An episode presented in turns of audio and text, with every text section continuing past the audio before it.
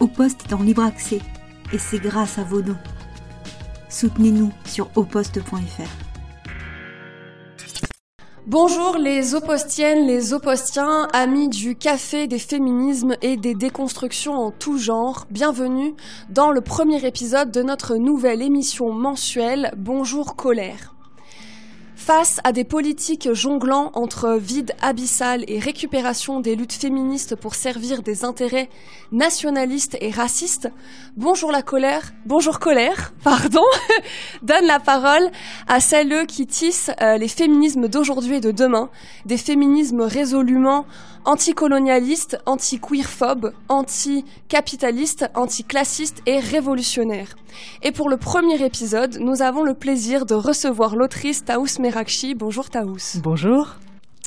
Alors Taous Merakchi, euh, après avoir officié pendant cinq ans sur euh, Mademoiselle sous le pseudonyme de Jack Parker, euh, vous entamez une œuvre marquée par un goût immodéré, euh, pour tout ce qui fait peur, pour tout ce qui se tait, pour tout ce qui est défendu. Alors, par exemple, lancer un blog en 2015, Passion menstrue, qui donnera naissance deux ans plus tard à un livre, Le grand mystère des règles, parler de la sorcellerie avec des livres comme Witch Please ou la BD euh, Coven, écrire sur le paranormal avec Feu de camp, euh, lancer un podcast sur la mort mortelle pour euh, se parler de la mort en face. Peut-être que la transgression, pour vous, Taous Merakchi, c'est un art de vivre.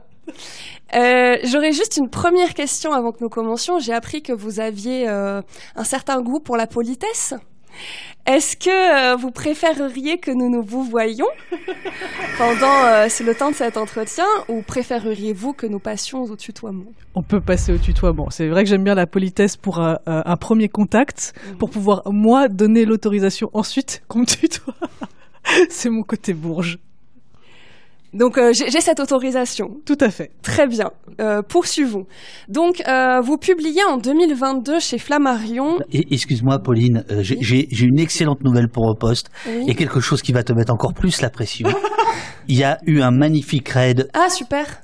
de host politique que j'embrasse bien fort. les gens de host. C'est la première émission de Pauline euh, ce matin. Elle se débrouille comme une cheftaine, c'est génial. Mais comme là, il y a tout d'un coup 800 euh, personnes qui viennent de débouler. Ça bonjour aux 800 personnes. Voilà, ça vaudrait le coup que tu redises ce qu'est euh, Bonjour Colère, c'est-à-dire ton tout petit lancement du début. Oui, oui. Et après, on reprend l'entretien. Et bravo, bravo amis de Lyon et d'ailleurs. Euh, bonjour, bon, bienvenue à tous et à toutes. Euh, bonjour Colère, c'est la nouvelle émission mensuelle d'Opost, une émission dédiée aux luttes féministes. Euh, et donc, je disais des féminismes résolument anticapitalistes, anticlassistes, anti-queerphobes, anticolonialistes et révolutionnaires. C'est très important. Donc, restez pour notre premier épisode. Donc, nous avons le plaisir de recevoir Taous Merakchi, qui est autrice, et elle vient pour cet ouvrage que je vous montre, qui s'appelle Vénère, être une femme en colère dans un monde d'hommes. donc, c'est un essai autobiographique un texte qui est, vous l'écrivez dans le livre, autant une déclaration de guerre qu'une déclaration d'amour. Euh, donc même s'il il est, euh, il est sorti il y a quelques temps, euh, c'était important pour nous de le choisir pour inaugurer le premier épisode parce que il est, je trouve, une autopsie très assumée de cette émotion la colère. Et il était important, euh, capital pour nous, que le premier épisode de l'émission se saisisse de façon très tangible de cette émotion et de toute la réflexion qu'on peut en avoir avant d'aller plus loin. Et justement, euh, cette, euh, cette émotion, elle est on ne peut plus tangible chez vous, en tout cas dans ce livre, et ça commence dès le début, où vous expliquez que une semaine avant d'en être opéré, euh, vous apprenez que euh, vous souffrez d'un cancer du côlon. Et euh, donc dès le début du livre, vous, vous parlez de cet échange que vous avez eu avec votre médecin, que je vais citer. je lui ai parlé de mon rapport à la colère, du fait que cette émotion a longtemps dominé ma vie, que je me suis posé la question longtemps après mon diagnostic, est-ce que ce ne serait pas ça, l'origine de ma colère, est-il possible que ma rage se soit transformée en tumeur à force de bouillir dans mon ventre? Il m'a répondu que c'était entièrement possible qu'il y ait un lien entre les deux. Est-ce que ce livre est né d'un processus thérapeutique? Euh, je pense que le livre en lui-même a été un processus thérapeutique et il est né d'un trop plein. C'est comme ça et, d'une obsession. C'est comme ça que naissent tous mes projets euh, artistiques. C'est quand je suis obsédé par quelque chose ou quand j'ai un trop plein de quelque chose, je déborde. Il faut que j'en fasse, quelque chose d'artistique. Il faut que je le transforme parce que ma mère m'a toujours appris comme mécanisme de survie à sublimer le pire et à prendre tout ce qu'il y a de nul pour en faire quelque chose qui puisse me servir.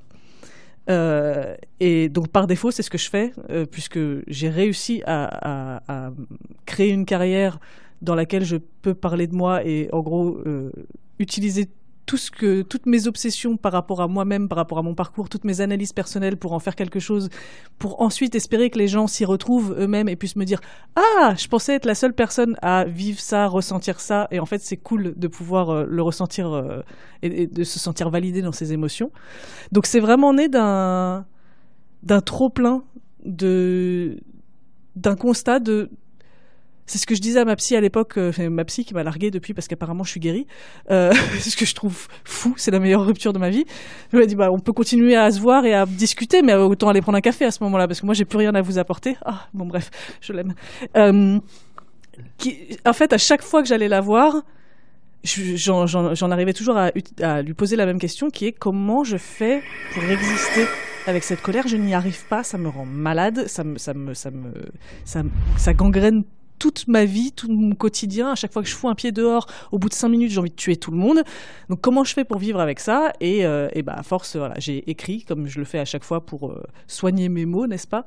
Et, euh, et, ça a donné Vénère, qui à la base ne devait pas avoir cette forme-là. À l'origine, quand j'ai commencé à l'écrire, je voulais faire comme avec le Grand Mystère des Règles, quelque chose de plus théorique sur l'histoire de la colère à travers les âges d'un point de vue féminin. Et en fait, ça marchait pas du tout. Et euh, quand j'ai dit ça à mon éditeur, j'ai dit je suis bloqué, je suis bloqué. Il me dit mais qu'est-ce que tu veux faire? Je lui dis mais je sais pas. En fait, je suis vénère. Je veux juste dire que je suis vénère. Il me dit mais dis ça. Et si c'est un pamphlet de 100 pages, on se débrouillera pour euh, pour euh, convaincre les gens que ça a un intérêt. Mais moi, je veux que tu fasses un truc dans lequel tu te sens à l'aise et qui te ressemble. Et là, ça a été le boulevard. Une fois qu'il a ouvert la porte, ça a été bah, les effusions de lave en continu jusqu'à ce qu'ils me disent je pense que là, on peut arrêter parce que sinon moi j'aurais continué pendant 600 ans. Donc voilà, le, résumé de comment j'en suis arrivée à écrire Vénère, qui est un peu long. Non, non, c'est parfait.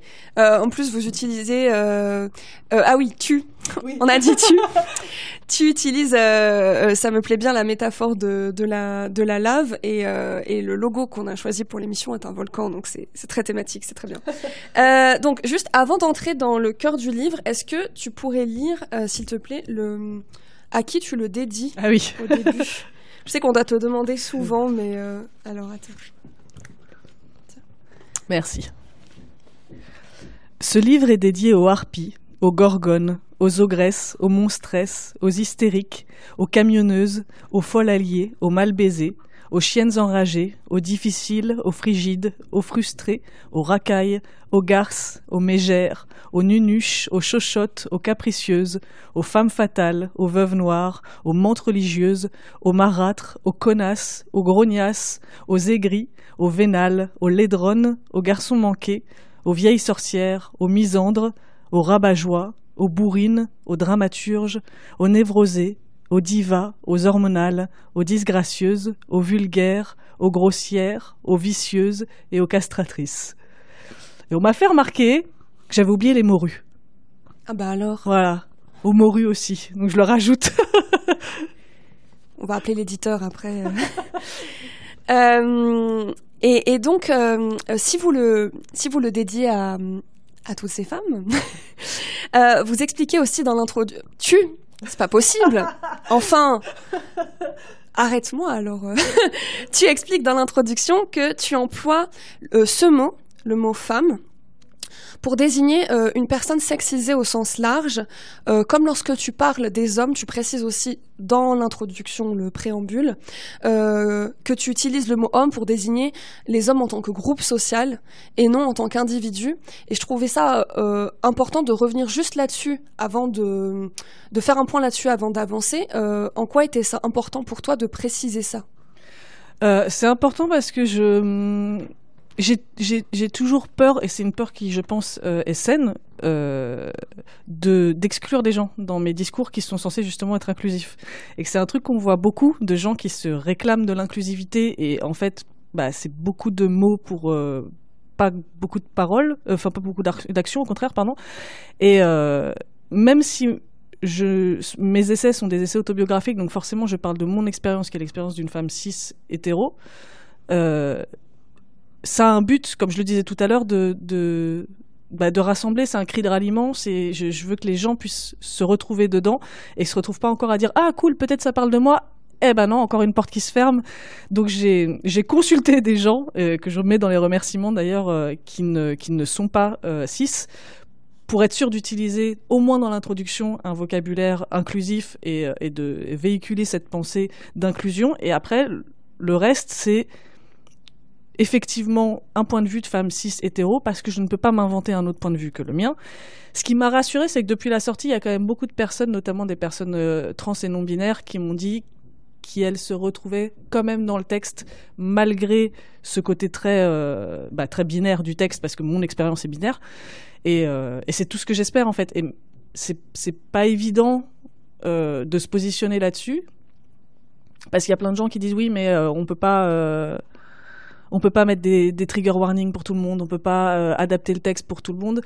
Et c'est pour ça que je voulais au moins mettre un préambule pour que mon intention soit claire et que euh, on n'ait pas l'impression bah, juste de se retrouver face à une porte fermée, une énième porte fermée, euh, surtout dans le féminisme où bah, voilà, on a bien vu les dégâts causés par le féminisme blanc, où bah, malgré des grandes paroles, c'est toujours les mêmes qui sont laissés pour compte et qui sont laissés dehors. Donc je voulais essayer de ne pas faire cette erreur et j'espère que j'y arrive.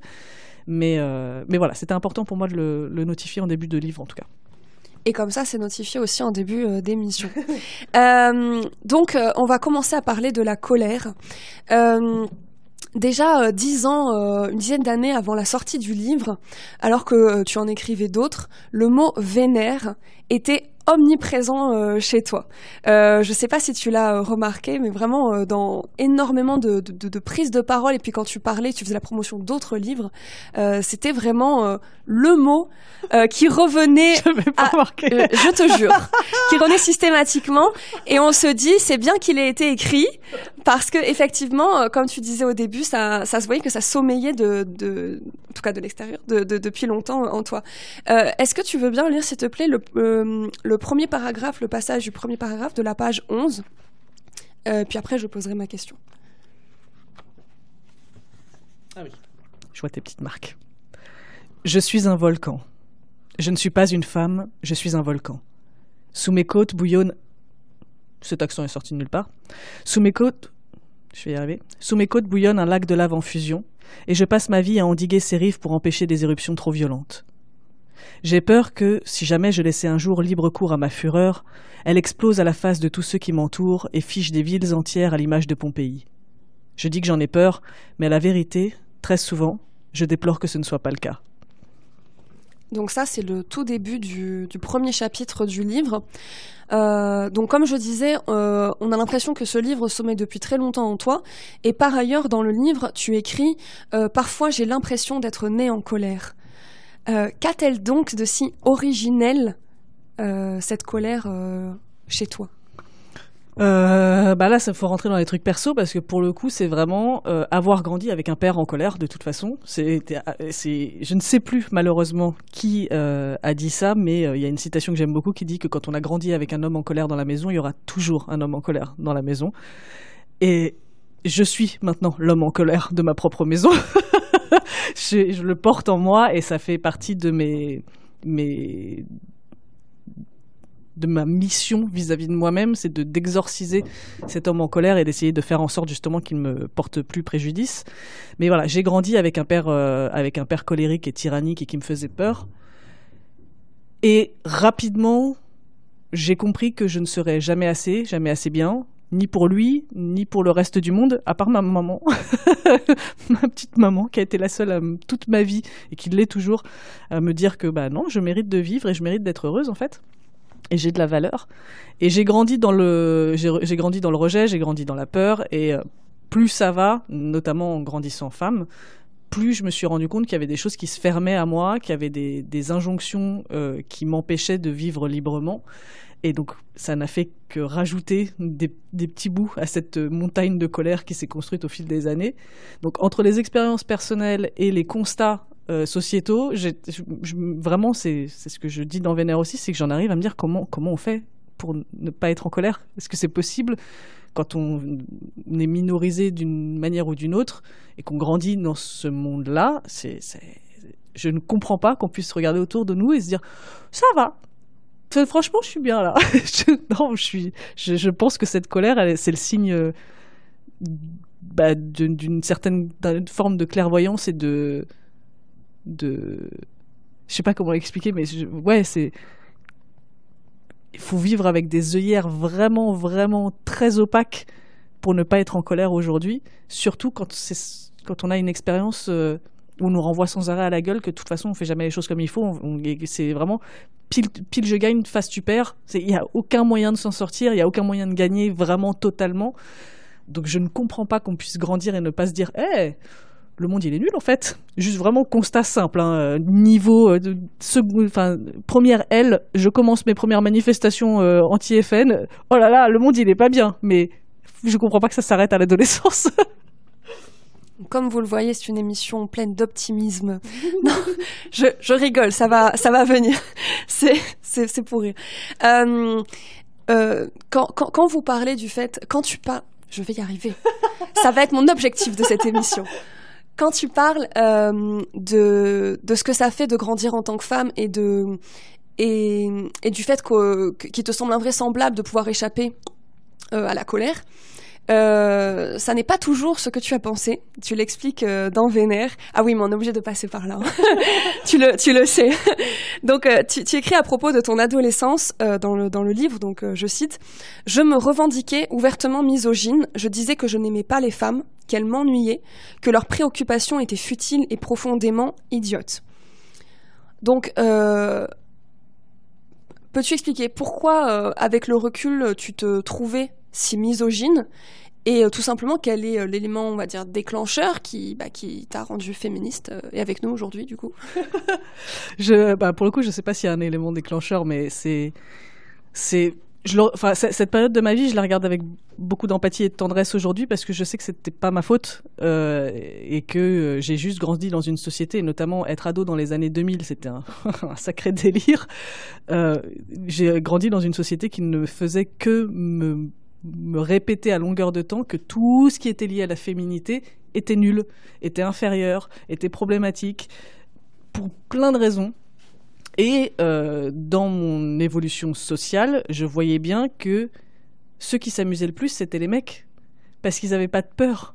Ils n'avaient pas d'interdit, ils n'avaient pas de tabou, et ils étaient tout le temps en train de jouer partout, faire les cons, s'amuser, enfin, occuper juste l'espace public d'une façon qui me rendait profondément jalouse et c'est un truc que je constate encore aujourd'hui quand je quand je passe beaucoup trop de temps sur TikTok et que je vois des vidéos de mecs juste qui font des trucs la dernière fois, c'était quoi? C'était une bande de mecs qui, euh, en plein milieu de la nuit, ils ont organisé des Jeux Olympiques avec des barrières. Ils, sont, ils ont fait une parodie de Jeux Olympiques avec du, un 100 mètres haie avec des barrières qu'ils ont trouvées dans la rue. C'est un détail bête, mais c'est un truc que moi j'ai jamais pu faire parce que je peux pas traîner dans la rue la nuit avec mes potes. En fait, j'ai pas pu faire ça en grandissant, surtout en grandissant à Paris. Et c'est une accumulation de... Euh, puisque ça, ça m'est interdit, je vais essayer d'aller là où c'est permis, c'est-à-dire avec les mecs. Et sauf que quand on traîne avec des mecs, notamment quand on est ado, notamment dans les années 2000, on entend des horreurs sur les meufs à longueur de journée qui font que on est obligé de rejeter sa propre féminité pour être accepté. Parce que sinon, euh, on est une meuf chiante, euh, on va pourrir l'ambiance, euh, ça va pas être marrant, et donc il faut être poète poète euh, super cool. Euh, moi je, bois de la bière et je rote et machin. Parce que tout ce qui se rapporte à la féminité les fait chier. Et je, voyais la féminité comme une forme de faiblesse intellectuelle, culturelle, sociale. parce que je pensais qu'il y avait que deux façons d'être femme déjà. Il y avait ultra féminine ou camionneuse, et que fallait choisir son camp alors j'avais aucune, on parlait pas de fluidité à l'époque euh, dans les années 2000, ça n'existait pas. Le concept de fluidité, de non-binarité, tout ça, c'était non, tu choisis ta case. Et même sur euh, l'orientation sexuelle, il y avait, euh, il y avait, tu es homosexuel ou hétérosexuel. Bi, ça commençait à venir, mais c'était mal vu et c'était genre juste une période transitionnelle de non non, t'inquiète pas, tu vas trouver ton camp à un moment. Donc j'avais j'avais pas ce, spectre que les nouvelles générations ont où ils peuvent juste se promener et aller d'un truc à l'autre en disant ouais je suis un peu plus aujourd'hui je me sens un peu plus comme ci hein, aujourd'hui je me sens un peu plus comme ça. Ce que j'ai réussi à, faire maintenant euh, ma- le rapport que j'ai à ma féminité est vachement fluide aujourd'hui et j'en suis très heureuse. Mais voilà en grandissant j'étais ce que ce que les nouvelles générations appellent une pick me c'est euh, ces meufs qui justement euh, rejettent les autres femmes dans le but d'être acceptées par les hommes et dans le but que les hommes les choisissent elles pour représenter euh, juste leur caution féminine dans leur groupe. Mais c'est un piège où, encore une fois, bah, quoi qu'il arrive, on est perdante, quoi. Parce que surtout si on a l'intention d'avoir des relations euh, romantiques et sexuelles avec eux, parce que euh, être la pote des mecs, c'est souvent être l'une des mecs. Et donc on ne peut plus être un objet romantique ou sexuel.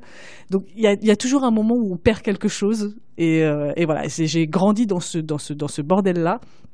Et il a fallu que je me mette à m'entourer de femmes, et notamment dans mon boulot, parce qu'en travaillant chez mademoiselle.com, euh, je n'étais entourée que de femmes euh, en dehors du rédac chef.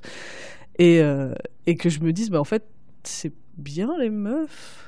En fait, c'est sympa. On est mieux. Je suis détendue là. Je suis moins en représentation.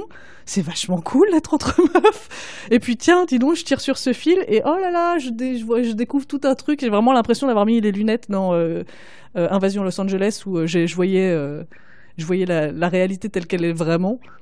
Et, et j'ai pas commencé à écrire pour Mademoiselle en me disant je vais écrire des trucs féministes. C'est juste que ça s'est fait naturellement parce que je pense que bah, déjà j'ai été élevée par une mère qui a plutôt des valeurs féministes.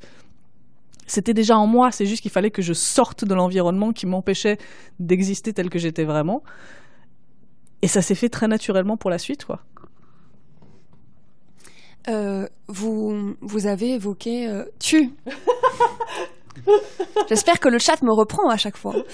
Tu as évoqué euh, euh, cette, euh, cette vidéo TikTok euh, où, où, tu, où tu expliquais que euh, c'était euh, euh, c'est impossible en tant que femme euh, de euh, voilà de pouvoir euh, euh, faire une activité euh, en pleine nuit euh, à plusieurs euh, dehors des, des- des Olympiades, c'est ça Ouais, ils ont ils ont juste fait un 100 mètres haies. Oui, voilà. Tu disais dans une interview, en tant que femme dans l'espace public à Paris, si je n'ai pas de colère, je ne survis pas. Mm.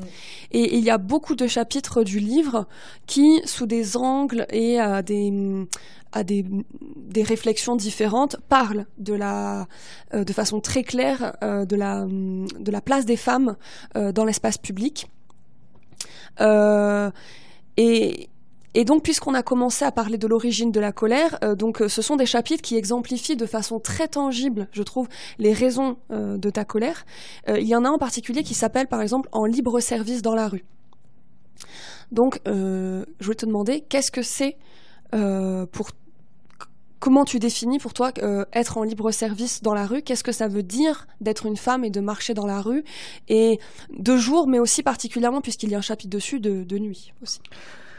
Bah, c'est une expérience que toutes les personnes donc sexisées ont pu connaître euh, dans leur vie, en tout cas la majorité, je pense, qui est que euh, on est regardé, décortiqué, analysé, commenté en permanence quand on est dans la rue et notamment quand on est à Paris. C'est un truc déjà qui est très français, et très parisien.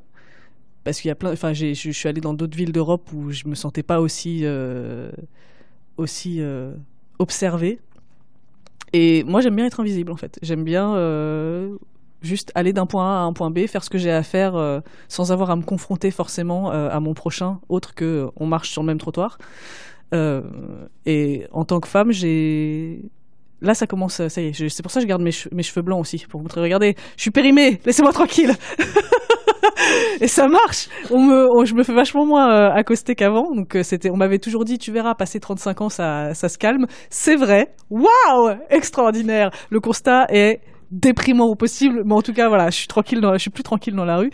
Mais pendant très longtemps, je pouvais pas sortir faire une course cinq minutes sans avoir un regard, un commentaire. Et le problème, c'est que moi, je réponds et après, ça, ça, ça, se transforme en altercation. Et euh, au lieu de juste faire j'ai rien entendu, là, là, là, là, là, je vais à la, confrontation et ça, ça envenime ma journée après, voir ma semaine. Euh, et j'ai appris aussi à mettre une forme de hier sur les conseils de ma psy parce que je lui disais mais comment je fais pour juste exister dans la rue sans péter un plomb et sans finir en tôle en fait.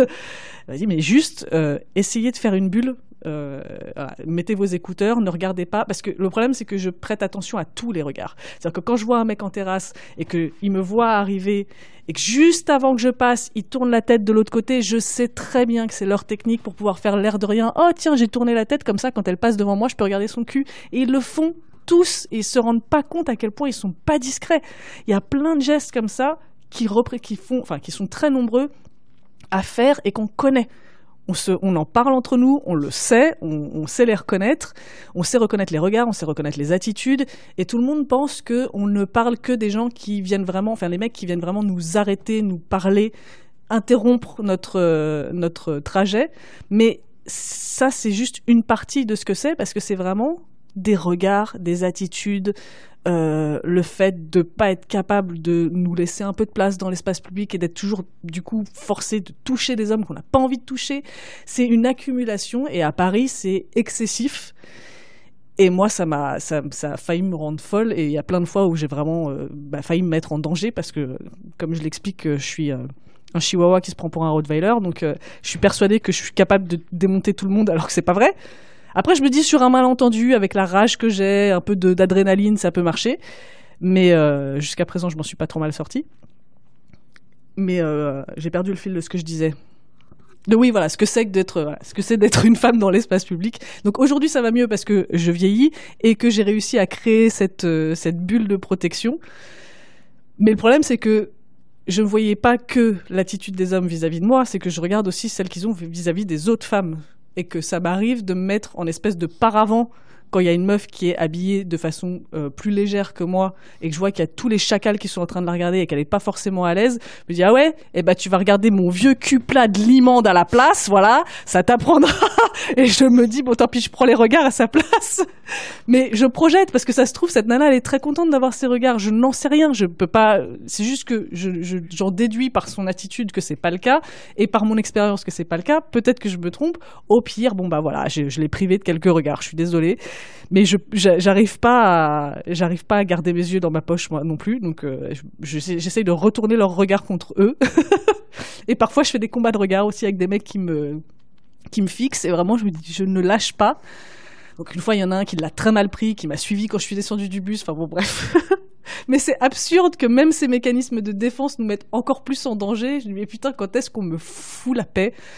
Donc apparemment c'est en ayant des cheveux blancs hein. c'est ça l'astuce alors moi j'ai trouvé euh, une, une autre métaphore euh, à propos de que tu avais donné en décrivant ton attitude euh, vis-à-vis des hommes qui t'embêtent dans l'espace public. j'avais beaucoup aimé, c'était si quelqu'un m'agresse dans l'espace public, je le tabasse. Le problème, c'est que je crois que je suis The Rock dans le corps de Woody de Toy Story. c'est beaucoup trop mignon. Euh, et, et, du coup, je, je comptais te demander euh, si, euh, quand tu dis je le tabasse, c'était vraiment quelque chose de vrai. Apparemment, on est plus sur un combat de regard quand même. Ça m'est arrivé de me battre aussi. J'essaye d'éviter, mais ça m'est arrivé de me battre. Ça J'utilise mes coudes. J'ai cassé plusieurs nez avec mes coudes parce que euh, le coude c'est très dur. Les miens sont contondants et qu'en fait un coup de coude dans le nez, ça fait gagner beaucoup de temps euh, dans une bagarre. Il faut juste réussir à le placer, quoi et ça te, ça te donne moins de soucis que. Est-ce que ça te donne moins de soucis C'est une vraie question, c'est pas ironique. Hein. Est-ce que ça te donne moins de soucis que peut-être euh, euh, quand avant, j'imagine, peut-être à une époque, tu, tu as joué plus la carte de l'effacement qu'on qu'on peut être beaucoup de, femmes à jouer pour.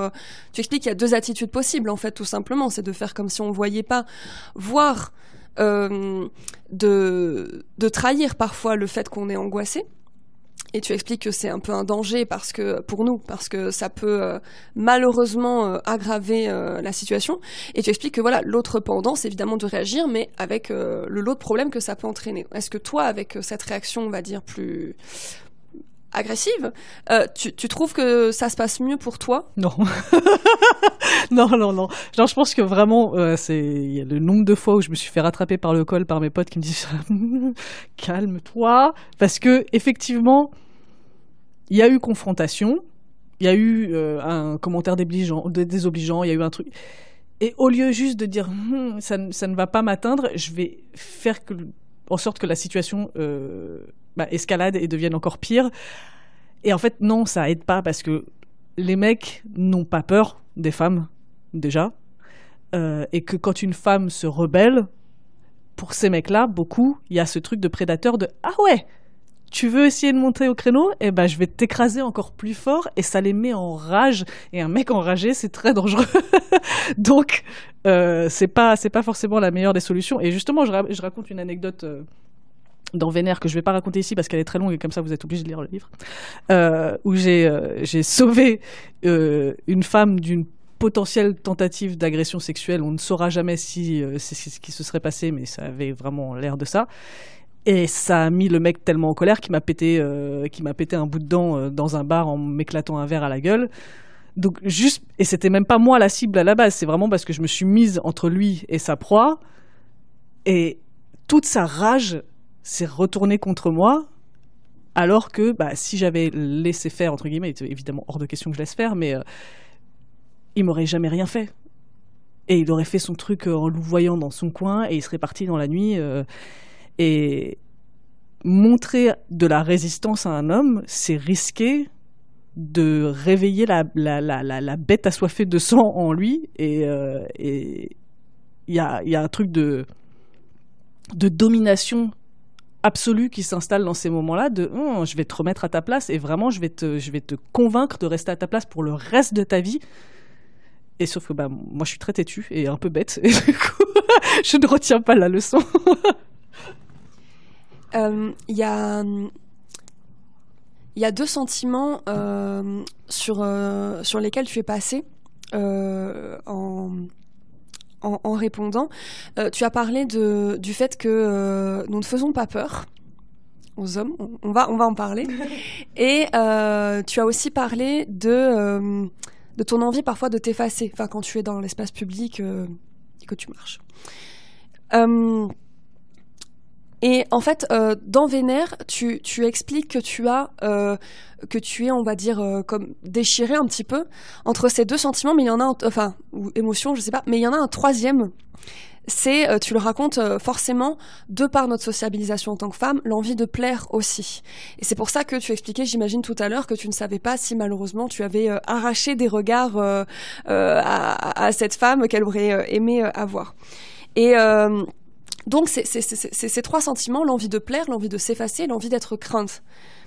Euh, donc, je vais lire juste deux phrases qui sont dans, dans le livre pour, euh, pour exprimer ça. Je me bats sans cesse entre le besoin d'être bonne, d'être belle, d'être séduisante et la hantise d'être perçue comme telle par les autres, les hommes qui hantent les trottoirs jour et nuit sans jamais trouver le repos. Et dans un autre chapitre, à propos des hommes, je leur en veux terriblement de pouvoir me percevoir je leur en veux encore plus de n'avoir jamais la décence d'être intimidé ou impressionné, de partir systématiquement du principe que je ne suis pas grand-chose, alors que je suis immense, immense, immense, et que ce corps trahit profondément les proportions de ce qu'il contient. Donc ces trois sentiments, pourquoi sont-ils liés? Euh, Le sont-ils? Si oui, pourquoi le sont-ils? Et alors qu'ils sont si contradictoires, en fait. Ça, pour le coup, je pense que c'est vraiment. euh, alors, je suis pas la seule, hein, mais en, ce- qui concerne cette, euh, cette, cette union de trois sentiments, c'est vraiment lié à mon expérience personnelle et à mon vécu et euh, mon identité.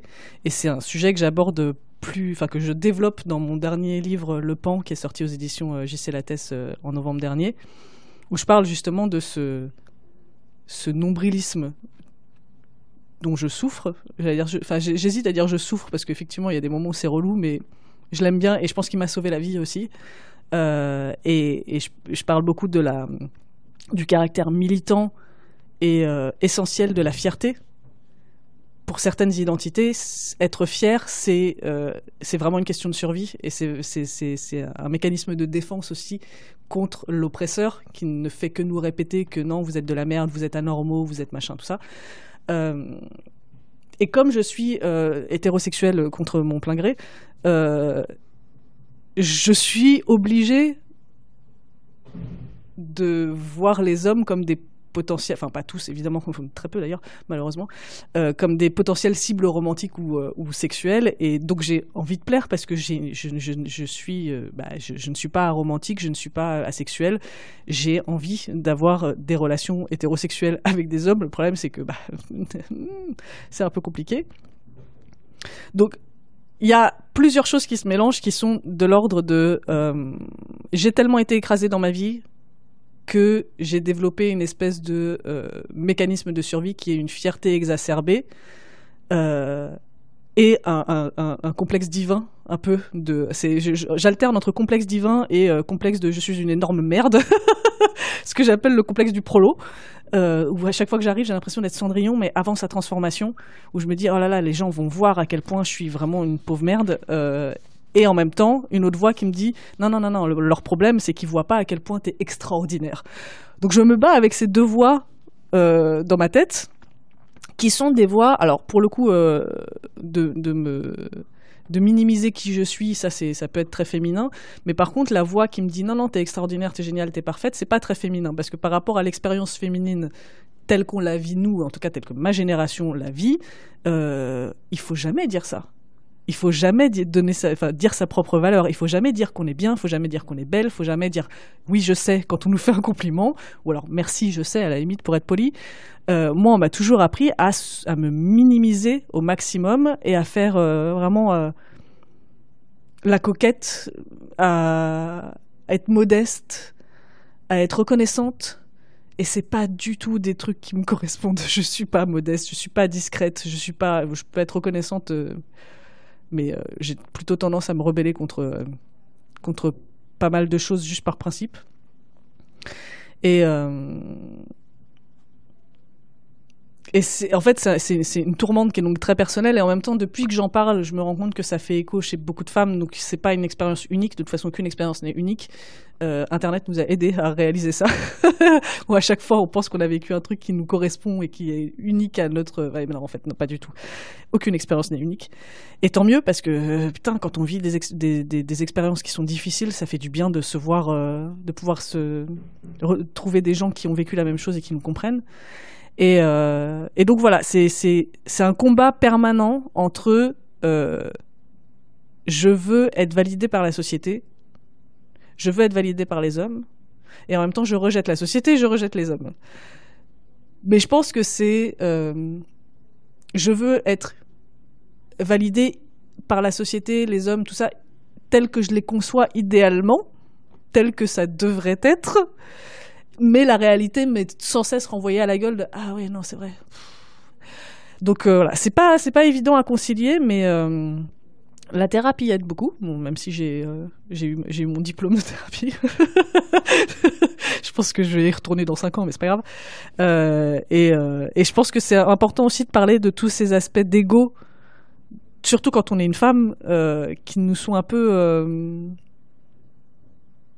un peu interdits quand on quand on évolue en tant que femme. Et euh, c'est chercher la validation, euh, chercher l'approbation, tout ça, c'est des trucs qui sont très difficiles à déconstruire, mais je pense que ça vaut vraiment le coup. Euh, et après, bon bah voilà, on a, il faut faire avec ses propres contradictions et ses propres paradoxes, quoi. Mais c'est ça, c'est le chemin de tout le monde, je pense. J'ai deux questions. Premièrement, euh, comme tu parles beaucoup de ta psy, est-ce que la déclaration d'amour, parce que c'était très mystérieux, je suis en train de me dire que c'est une déclaration d'amour à ta psy, parce que tout à l'heure tu as, bon, c'est vraiment une question, mais est-ce que c'est une déclaration d'amour à ta psy? Ça en fait partie, franchement. Euh, c'est bah, ma psy, j'ai envoyé tout le monde chez elle de toute façon, donc euh, et euh, c'est une psy d'ailleurs qui se qui se transmet de femme en femme dans mon cercle. et tout le monde y va, toutes mes meilleures amies y vont, même les, mes lectrices, j'envoie chez elle, je les envoie chez elle et à chaque fois je reçois des messages de merci, t'avais raison, elle m'a sauvé la vie, elle est extraordinaire. Donc euh, oui, c'est ma psy, je l'aime. J'ai presque envie de me recréer un trou. Non, c'est pas vrai. Ouh là là. Faut pas que je te donne des mauvaises idées non plus.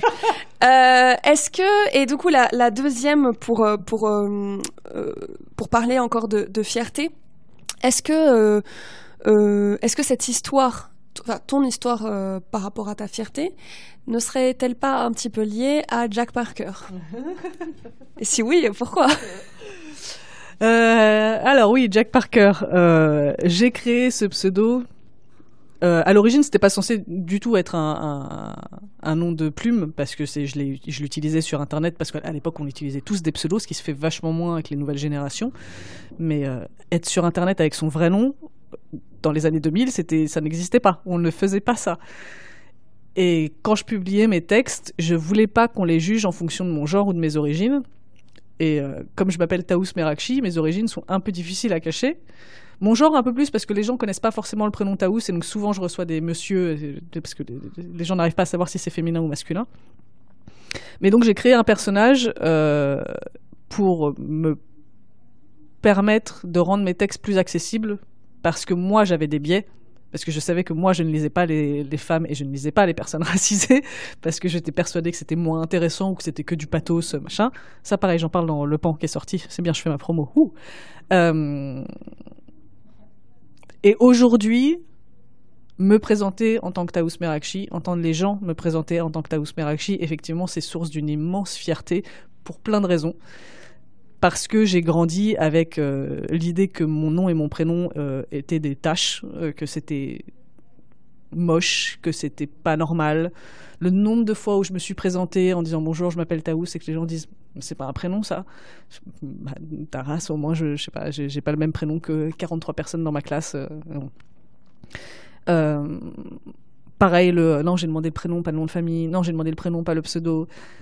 Et je comprends qu'il y ait une réaction de surprise quand on entend un prénom qu'on n'a jamais entendu. Surtout, il y a une petite pression aussi de oula, faut que je le pronon- prononce correctement. Il n'y a pas de souci, je demande pas à ce que les gens fassent comme si j'avais dit que je m'appelais Julie. Mais euh, il y a un respect quand même à avoir vis-à-vis de quelqu'un qui se présente, auquel j'ai pas toujours eu droit. Et en fait, ça a été une blessure que j'ai mis du temps à, à, à voir. J'ai mis du temps à réaliser à quel point ça m'avait blessé, mais d'être constamment, de voir constamment mon identité être, me m'être envoyée à la gueule alors que juste je me présente dans une soirée, euh, à un bar, dans un bar, un entretien d'embauche, peu importe. Je dis mon prénom et déjà je me prends un truc de bah merde. euh, et pareil, c'est vraiment euh, une petite, une petite égratignure, une petite égratignure, une petite égratignure. Sauf qu'au bout de plusieurs années, bah, ça devient une grosse plaie purulente, dégueulasse. Il faut s'en occuper. Et, et c'est pour ça que j'ai progressivement abandonné le pseudo Jack Parker parce que je sentais que j'avais vraiment besoin, juste pour moi déjà, dans un premier temps, de me réapproprier mon prénom et mon nom de famille. Euh, et ensuite, euh, ouais, c'est une, histoire familiale, c'est ma lignée, ça dit beaucoup de choses de mon identité dont je suis aujourd'hui fière, enfin en tout cas heureuse. J'ai du mal à dire fière parce que j'en suis pas responsable, j'y suis pour rien d'être née là où je suis née avec les origines que j'ai, donc euh, c'est pas pas un truc que j'ai accompli. Mais comme je le disais tout à l'heure, il y a un truc, il y a un devoir de fierté pour des questions de survie et pour des questions de représentation, et aussi parce que ouais, j'ai pas grandi en voyant des Taous Merakchi faire ce que je fais, et donc je veux que les gens puissent se dire, sans, sans me voir non plus comme un modèle absolu, euh, au moins s'il y a cinq personnes qui disent ah tiens on peut s'appeler Taous Merakchi et faire ça, trop cool, c'est-à-dire que moi aussi je peux le faire, et juste ça, ça me suffit en fait. Euh, ce, que, ce que tu dis, ça me rappelle euh, quand, quand tout à l'heure on parlait de la misogynie intériorisée et du fait que tu as grandi en te disant euh, être une femme c'est nul. Et, euh, on parlait du fait à, quel point c'était important euh, que donc toutes les personnes sexisées, mais aussi de, préciser les personnes évidemment racialisées, etc., se retrouvent évidemment dans ton livre. Et en fait, ce que, je trouve ce que je trouve fort, c'est que comment dire, tu, décris euh, comment on peut grandir euh, en tant que femme et rejeter euh, son identité de femme, en tout cas telle qu'on se l'est imaginée.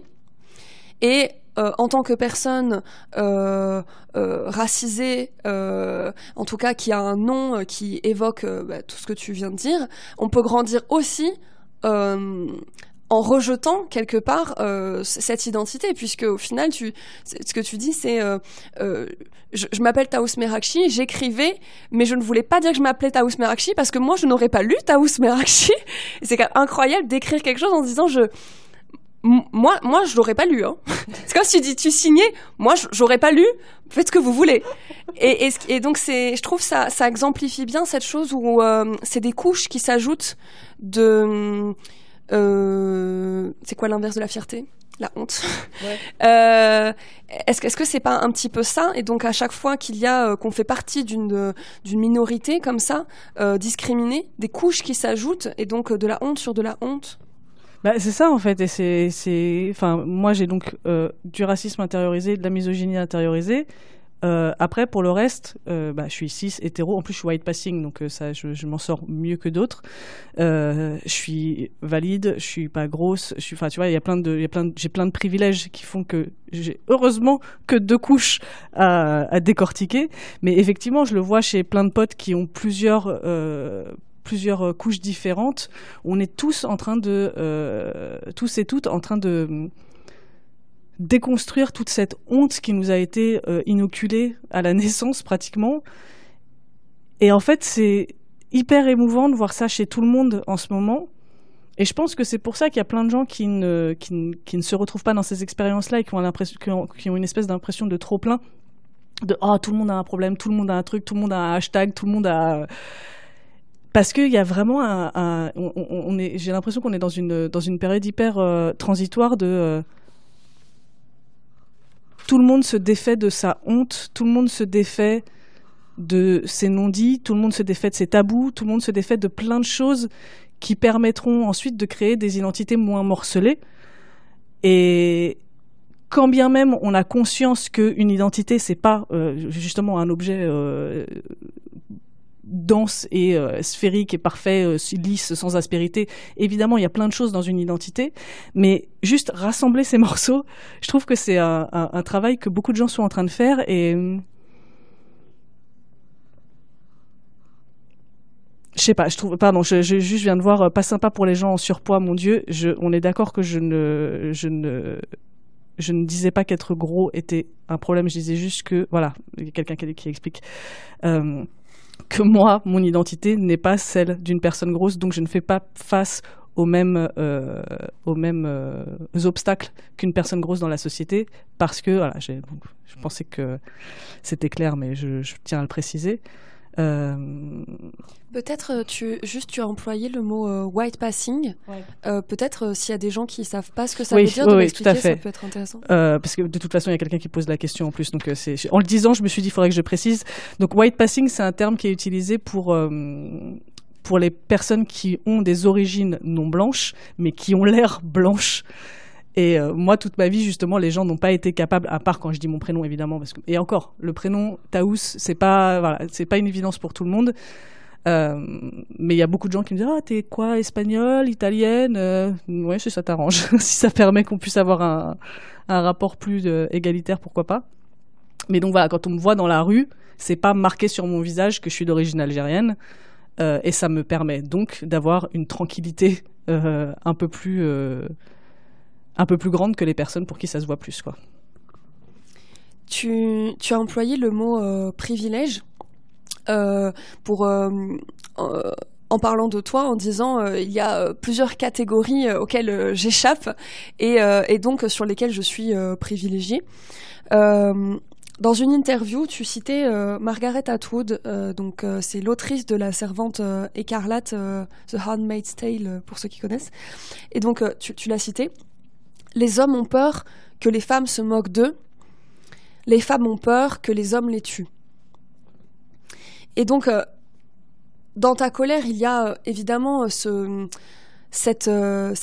la racine de cette inégalité, évidemment, mais il y a aussi, on va dire, le caractère insupportable d'entendre, notamment les hommes, refuser d'entendre qu'ils sont privilégiés, sans que ce propos soit euh, une critique en fait. C'est ça le c'est certainement ça la, la, subtilité. Euh, et comme tu viens d'employer euh, le, terme privilège, voilà, je voulais te demander pourquoi, pourquoi c'est important pour toi qu'on puisse utiliser ce mot et de le poser, de dire oui, les hommes sont privilégiés. Et de la même manière que tu disais, une femme blanche est privilégiée par rapport à une femme racisée, etc. Mais par rapport aux hommes notamment qui, qui l'entendent moins. Bah, je, je, t'avouerais que plus ça va, moi j'ai de facilité à expliquer le parce que enfin je, pense que non mais j'ai vu que t'avais prévenu. mais nous ne savions pas. non, mais ça m'arrange parce que vraiment cette question de pourquoi défendre l'utilisation du mot privilège, je ne sais pas y répondre. Je t'avouerai, je t'avouerai que je sais pas y répondre. Je, je, c'est, c'est, on s'arrête sur une, sur, sur du vocabulaire en fait, et je pense que le, fond du problème, c'est pas le mot privilège, c'est juste ne pas vouloir comprendre, ne pas chercher à comprendre, ne pas écouter et s'arrêter à du vocabulaire. Et ça, je le vois très souvent dans toutes nos luttes où vraiment on essaye de parler et souvent on est arrêté sur une question de vocabulaire en disant tu peux pas dire ça ou alors ça, ça veut rien dire ou alors non, mais tu dis ça. Écoute le fond, peut-être, juste le fond. Euh, la forme, c'est important aussi pour nous parce qu'on a besoin d'avoir des termes pour exprimer ces luttes-là mais si, vraiment la forme te pose problème, concentre-toi sur le fond, parce que je pense qu'il est, il est facile à comprendre à partir du moment où nos luttes, c'est genre, eh, venez, on dit que tout le monde y va bien et tout le monde a droit aux mêmes choses. Waouh Révolutionnaire comme pensée. Et ça, ça, ça m'agace de voir à quel point on, on s'est fait voler ce discours, on s'est fait saboter ces débats-là pour des questions de vocabulaire, en fait. Venez, on s'en fout du vocabulaire si ça vous pose problème. Je parle euh, aux personnes qui ne sont pas concernées par le vocabulaire et qui n'ont pas besoin de l'utiliser dans la vie, évidemment. C'est important d'avoir des mots pour désigner les choses, mais si vraiment ça vous pose problème, mettez ça de côté, essayez de comprendre le fond. On s'en fout de la forme. Donc, à, euh, à travers les questions suivantes, normalement, à la fin, vous devriez avoir compris le fond. voilà. Si j'ai bien, mais sinon on refera un point. voilà. Et si vraiment il y a des questions de, attends une seconde, euh, j'avoue je comprends pas ce terme ou alors ce terme me dérange, parlons-en. Mettons juste, posons le dialogue. Je, sais pas, la communication c'est sympa. Enfin je sais pas, j'ai des idées vraiment révolutionnaires depuis tout à l'heure. Le monde, euh, venez on est cool, venez on se tape pas dessus. J'ai l'impression de, de, de, ouais, c'est ce que je dis dans Vénère quoi, d'être une une élève de seconde L qui écoute Damien 16, de genre oh le monde il est moche, venez on est tous copains ça me paraît tellement évident et en fait ça, ça, ça me vénère de, me de devoir en revenir sans arrêt à dire non mais alors attendez j'ai pas dit ça j'ai utilisé ce mot parce que nanani nanana. Le fond juste le fond. Alors on reviendra tout à l'heure sur euh, la notion de pédagogie dans le dans le livre, mais euh, pour l'instant, euh, si, si tu veux bien nous, nous lire un passage,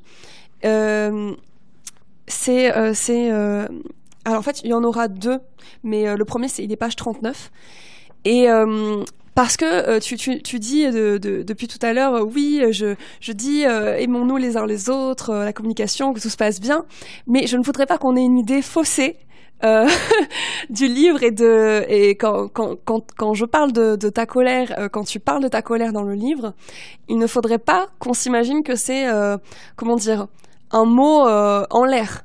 Non. Voilà, vraiment pas. Et, et, du coup, voilà, je pense que c'est bien de revenir à ce qui est, à ce, qui est vraiment dit. Euh, certes, aimons-nous les, les uns les autres, mais il peut, il peut y avoir de la colère euh, qui ne sera pas forcément mesurée euh, au passage. Donc, le premier passage que tu vas lire, c'est c'est un passage qui, comment dire, qui qui parle de euh, de la figure un petit peu euh, du, du, monstre, du féminin euh, monstrueux dont, tu parles dans le livre et qui évoque en fait tes premiers, on va dire, fantasmes de destruction. Je le cite ce, ce, terme parce que c'est le nom d'un chapitre que tu avais dès l'enfance. donc, vas-y, tu, tu peux le lire. Quand j'étais en CE1, je me voyais dans la cour de récréation et je me transformais soit en loup-garou géant, soit en panthère noire, soit en démon aux ailes de chauve-souris. Puis je me ruais sur tous ceux qui m'avaient causé du tort, je les déchiquetais de mes crocs et de mes griffes acérées, avant de sauter par-dessus le mur de l'école pour m'enfuir et rejoindre mon armée de monstres dans les, sous- dans les sous-sols de l'enfer. Voilà, donc aimons-nous les uns les autres. Mais, quand même, un peu de violence. Voilà. On n'a gagné euh, aucun combat sans violence. Hein. Euh, oui, c'est ce, ce, que tu dis souvent. Euh, citez-moi euh, une seule avancée pour les, les droits euh, civiques, sociaux qui s'est fait, euh, qui s'est fait sans violence. Mm. Enfin, là, on est dans le registre des loups-garous. Oui, c'est autre chose. et, et, et, donc, on, on, on va parler de cette colère, mais euh, comme tu expliques juste après, euh, ce, ça n'est pas simplement euh, un, un, fantasme, alors pour le coup même pas adolescent, mais enfantin, c'est quelque chose que tu as fait évoluer, un petit film que tu, tu, dis, tu te repasses régulièrement en boucle pour te faire du bien, et que tu as actualisé avec le temps, et c'est pour ça, c'est le deuxième passage que je voulais te demander de lire, et après on en parle. donc c'est le passage page 53, du, du coup dans le chapitre qui s'appelle Fantasme de destruction. Je suis une furie en camisole, dissimulée dans le corps d'une brebis galeuse. Tout le monde sait que je joue. Tout le monde sait que je ne suis pas vraiment une bastonneuse au cœur de glace, que je n'ai pas la gâchette facile, qu'en vrai je suis cool, je suis gentille, je suis douce et bienveillante. Personne ne sait qu'en soirée, quand je m'ennuie, j'imagine à quoi ressembleraient ceux qui méritent le plus avec leur boyau enroulé, enroulé autour du cou. Je me demande si j'aurais la force de leur arracher la carotide avec les dents, si un couteau de cuisine entrerait dans leur flanc comme dans du beurre. Je me vois en train d'attraper leur visage dans une main, de presser leurs joues, de leur hurler Ta gueule, ta gueule, ta gueule jusqu'à ce que mes ongles percent leur peau et que mes doigts s'enfoncent à travers. Voilà pourquoi j'allais chez la psy. Donc aimez-vous les uns les autres? voilà. Mais. Mais. Mais si on devrait s'appeler comme ça, aimez-vous les uns les autres? Mais. Franchement, ouais. Euh, donc voilà, je, je, je, je trouve intéressant euh, d'avoir euh, ces deux passages, donc celui où tu parles de, de, de ces fantasmes d'enfance et en tant qu'adulte, parce que bon, on en rit, mais sérieusement que que euh, notre sociabilisation, notre euh, rapport au monde en tant que femme euh, te fasse avoir comme soulagement d'avoir ces, ces idées est, tout de même intéressant et préoccupant à la fois. Et donc je voulais te demander, pour toi, à quoi servent aujourd'hui, et peut-être avant dans ta vie, à quoi te servent, à quoi te servaient ces fantasmes? C'est de la méditation. C'est vraiment comme la méditation guidée où les gens disent imaginez que vous êtes dans un endroit où vous vous sentez en sécurité, et un petit ruisseau. Moi, c'est ça ma méditation. C'est pour éviter de déborder dans la vraie vie. Euh, je visualise, je, je, je, je, je me projette dans des scénarios où je fais ce que je me retiens de faire dans la vraie vie pour être un membre fonctionnel de la, de la société euh, et ne pas finir en prison parce que j'ai quand même un enfant à élever. Et, euh, et ouais, c'est c'est comme ça que je, c'est comme ça que je me détends. ça me sert à me détendre.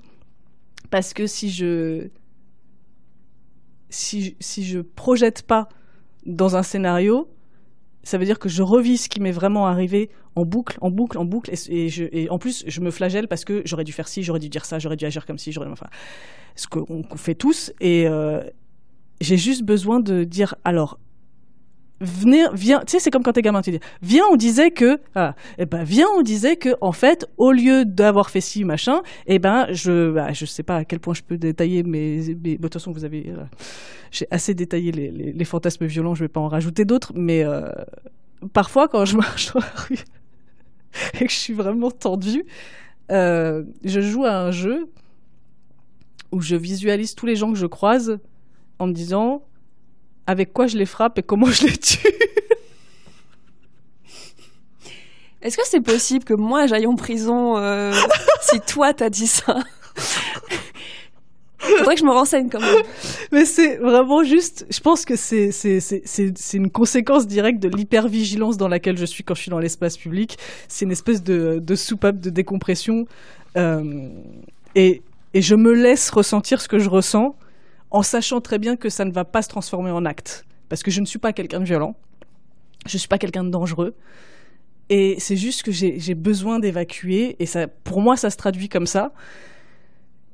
Et, euh, je sais que je suis pas la seule, et quand bien même je serai la seule, bon bah voilà, c'est ma vie, je suis comme ça, et euh, comme j'ai dit, je me soigne, hein, mais euh,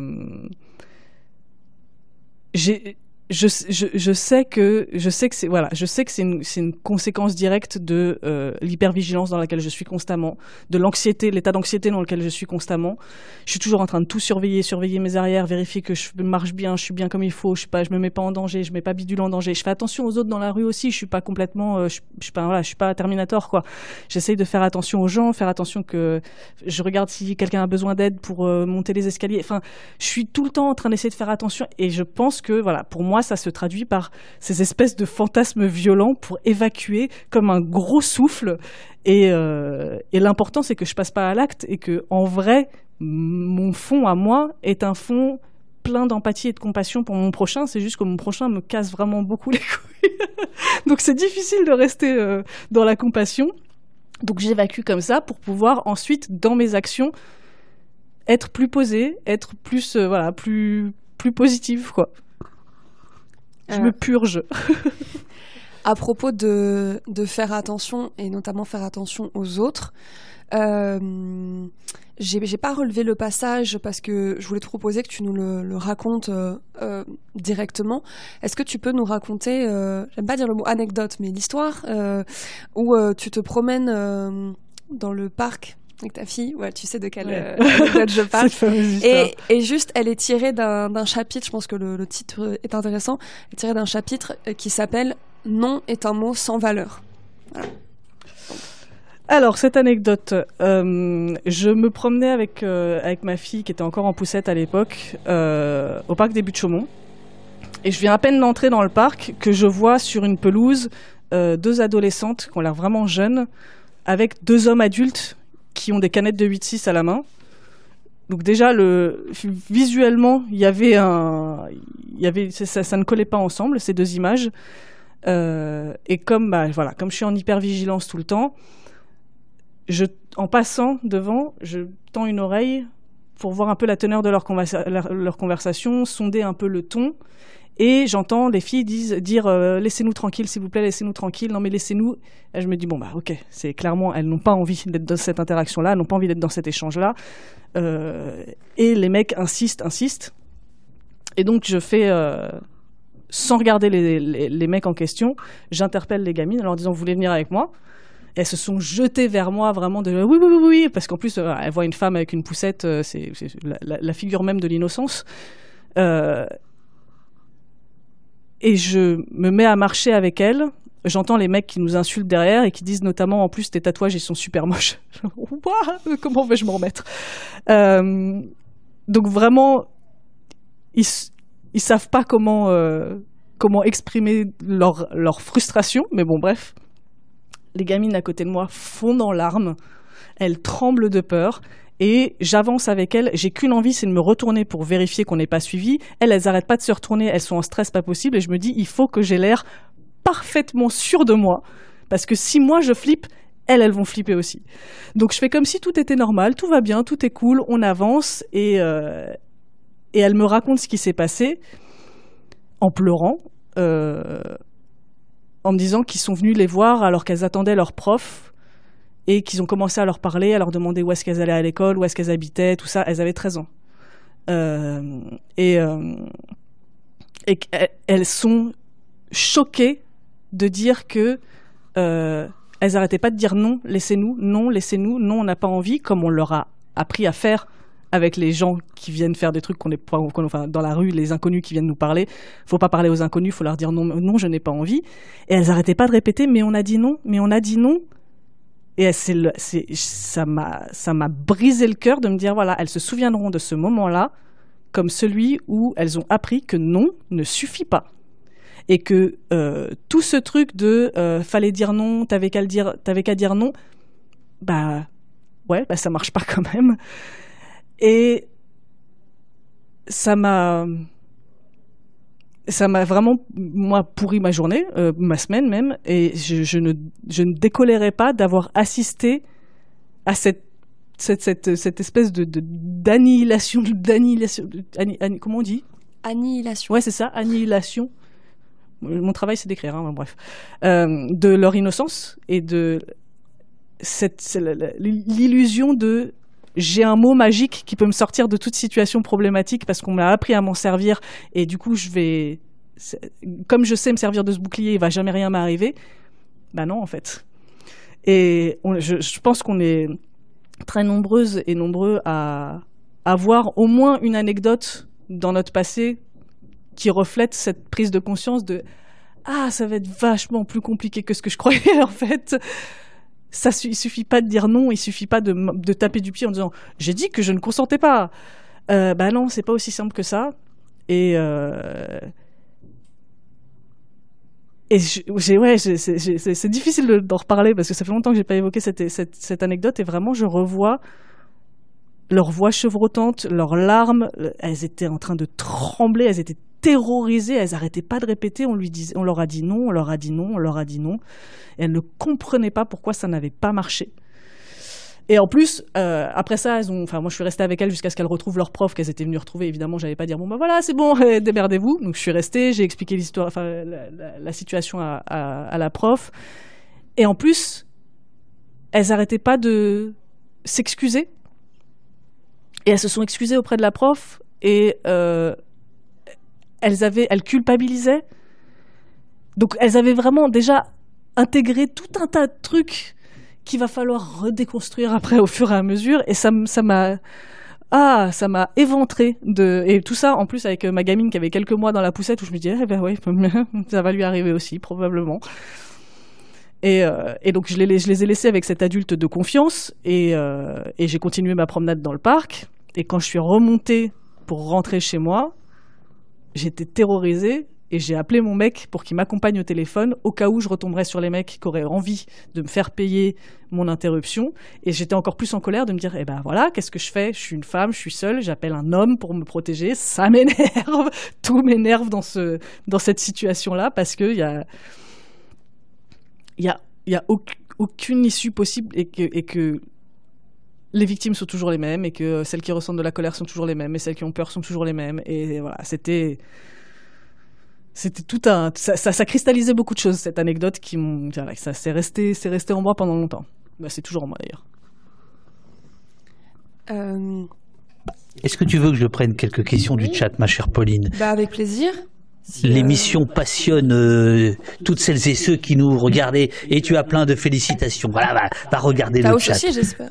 Bah, bien sûr, Taous, bien sûr, elle est, elle, elle est couronnée euh, constamment. Elle a des, des couronnes de Queen à, à n'en plus finir. Euh, c'est incroyable. J'ai vu qu'il y en a qui trouvaient que c'était un peu autocentré quand même. C'est un essai autobiographique, on l'a dit depuis le début. Alors, euh, je, je, prends quelques questions autour de la de la colère. Euh, il y a Brice Bras qui, euh, alors qui était, euh, c'est à propos de de ce que tu disais de ton père, de, de votre père, parce que je n'ai pas l'autorisation du. Mais si, mais si, je la donne, je la donne. Non, non, non, je, moi aussi j'aime beaucoup le vouvoiement. donc Brice Bras vous dit, est-ce que c'est, est-ce qu'il y a une transmission génétique de la colère? Ça, c'est, ça fait allusion à ce que vous disiez tout à l'heure sur votre père. Il y a aussi Minzel qui vous dit, j'ai grandi avec cette même colère, elle est avec moi en permanence. Je cherche justement à la transformer en quelque chose qui ne soit pas un rugissement interne. Ça fait tellement euh, du bien d'entendre Taous alors que qu'on s'entend en permanence dire qu'on va trop loin, qu'on exagère. Et euh, il y en a plein d'autres, mais j'en mets une troisième pour l'instant, puis après je vous laisse reprendre la conversation. Euh, L'Auvergnat relou euh, te, te, vous, nous demande, et on fait quoi de cette colère? Au moment, euh, au bout d'un moment, ça nous bouffe. Alors sur ces trois points, la transmission euh, génétique. Bon, la transmission génétique, je, je, je, je, j'en suis pas convaincu, j'avoue, euh, et j'espère pas surtout. Euh, après, bon, il y a tellement de mystères autour de la transmission génétique, allez savoir ce qu'il y a. Euh, moi, mon histoire par rapport à mon gastro-entérologue qui me disait qu'effectivement, il, pouvait y avoir un lien avec euh, ma tumeur et ma colère. Évidemment, c'est ce que je précise dans le dans Vénère, c'est qu'il y a des recherches en cours sur les liens entre colère réprimée et cancer colorectal dans plusieurs pays. C'est pas pour autant que un, c'est prouvé, avéré, que deux, c'est lié de manière aussi simple que oh là là, je suis en colère, je vais avoir un cancer. Il y a évidemment plein d'autres choses en cours, qui, rentrent en compte dans euh, l'apparition d'un cancer. Euh, je ne vais pas rentrer dans des trucs euh, New Age woo de tout est dans les émotions. Non, non, parfois c'est le hasard, parfois c'est plein d'autres choses. C'est juste que moi, par rapport à mon histoire personnelle, ma vision de mon parcours, je trouvais que ça faisait un joli storytelling, ça faisait sens, ça bouclait bien la boucle. Donc moi, ça me va pour ma narration personnelle, mais c'est pas du tout une opinion euh, sur un fait scientifique euh, avéré. Enfin voilà, je suis pas scientifique, j'ai pas les capacités pour euh, pour parler de ça.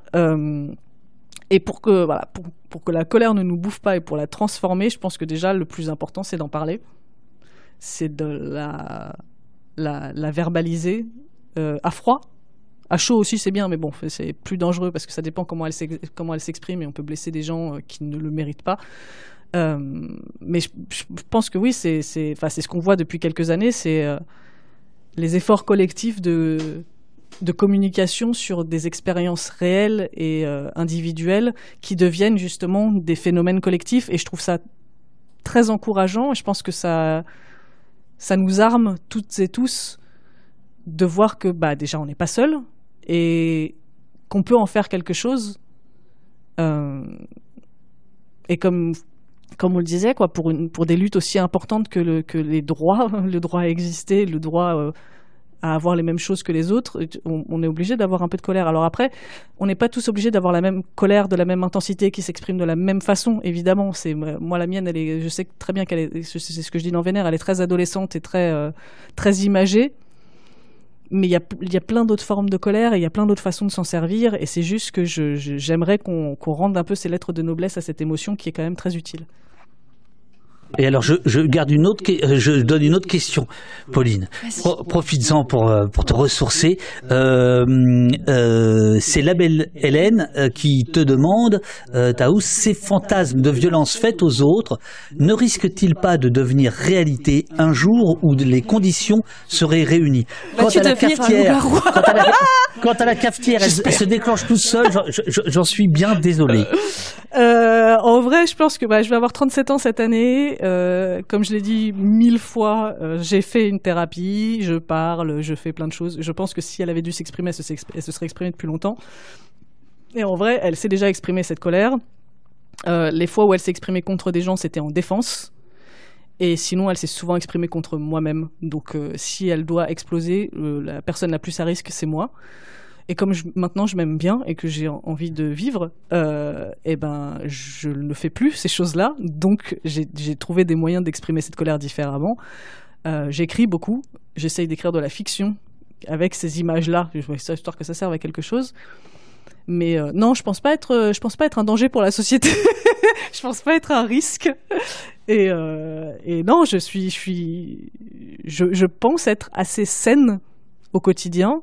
Euh, je vois bien que je suis euh, une bonne amie, une, bonne collègue, une bonne compagne, une bonne maman. Euh, je, m'en sors bien. Les gens sont contents d'être dans ma vie. et je suis fière de ce que je suis devenue avec cette colère en moi. Et que je me sois pas, j'ai pas été obligée de passer par un, un, abandon total de la colère pour pouvoir exister paisiblement. C'est juste la vivre différemment, quoi.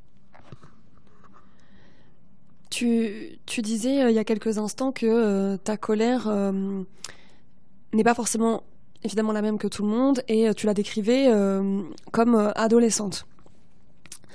Alors, dans le livre, tu écris que ta colère, justement, elle est plutôt l'inverse, donc d'une colère que tu décris comme cérébrale, calme et distante.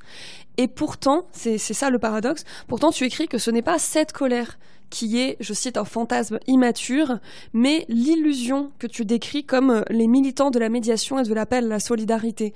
Sous-entendu, euh, les personnes qui nous disent, euh, un petit peu comme, comme tout à l'heure, c'est pour ça on, on en riait, que tout le monde s'aime et on va trouver des solutions dans la paix, la bienveillance, et personne n'a vraiment de raison d'être énervé. La colère, en gros, ne sert à rien. Mm. Si j'ai bien compris, c'est l'idée du propos.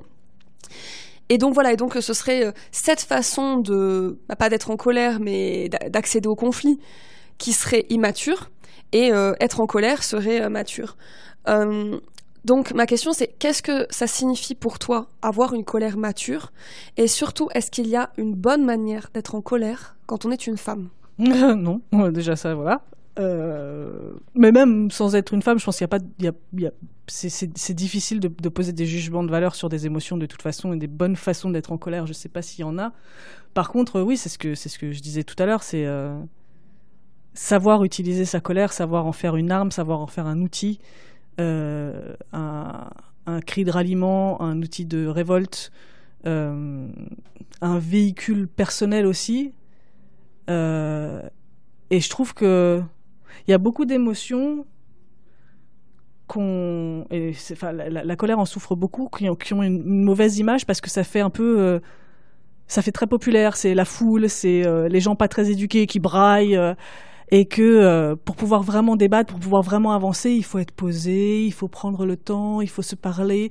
Sauf que bah déjà on n'a pas tous la chance de pouvoir accéder au dialogue et que c'est bien facile de parler de d'échanges et de et de débats quand quand on est bien installé dans un fauteuil face à quelqu'un qui nous écoute.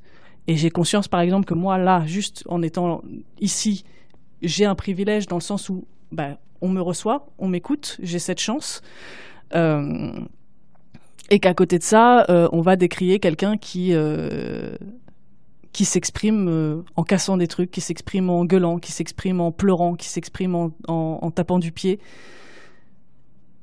Et je trouve, je trouve, ça assez écœurant de, de mettre ces effusions de rage et ces émotions vives sous un, une espèce de grand chapiteau de, euh, de l'immaturité et, euh, et l'improductivité et euh, la stérilité du débat.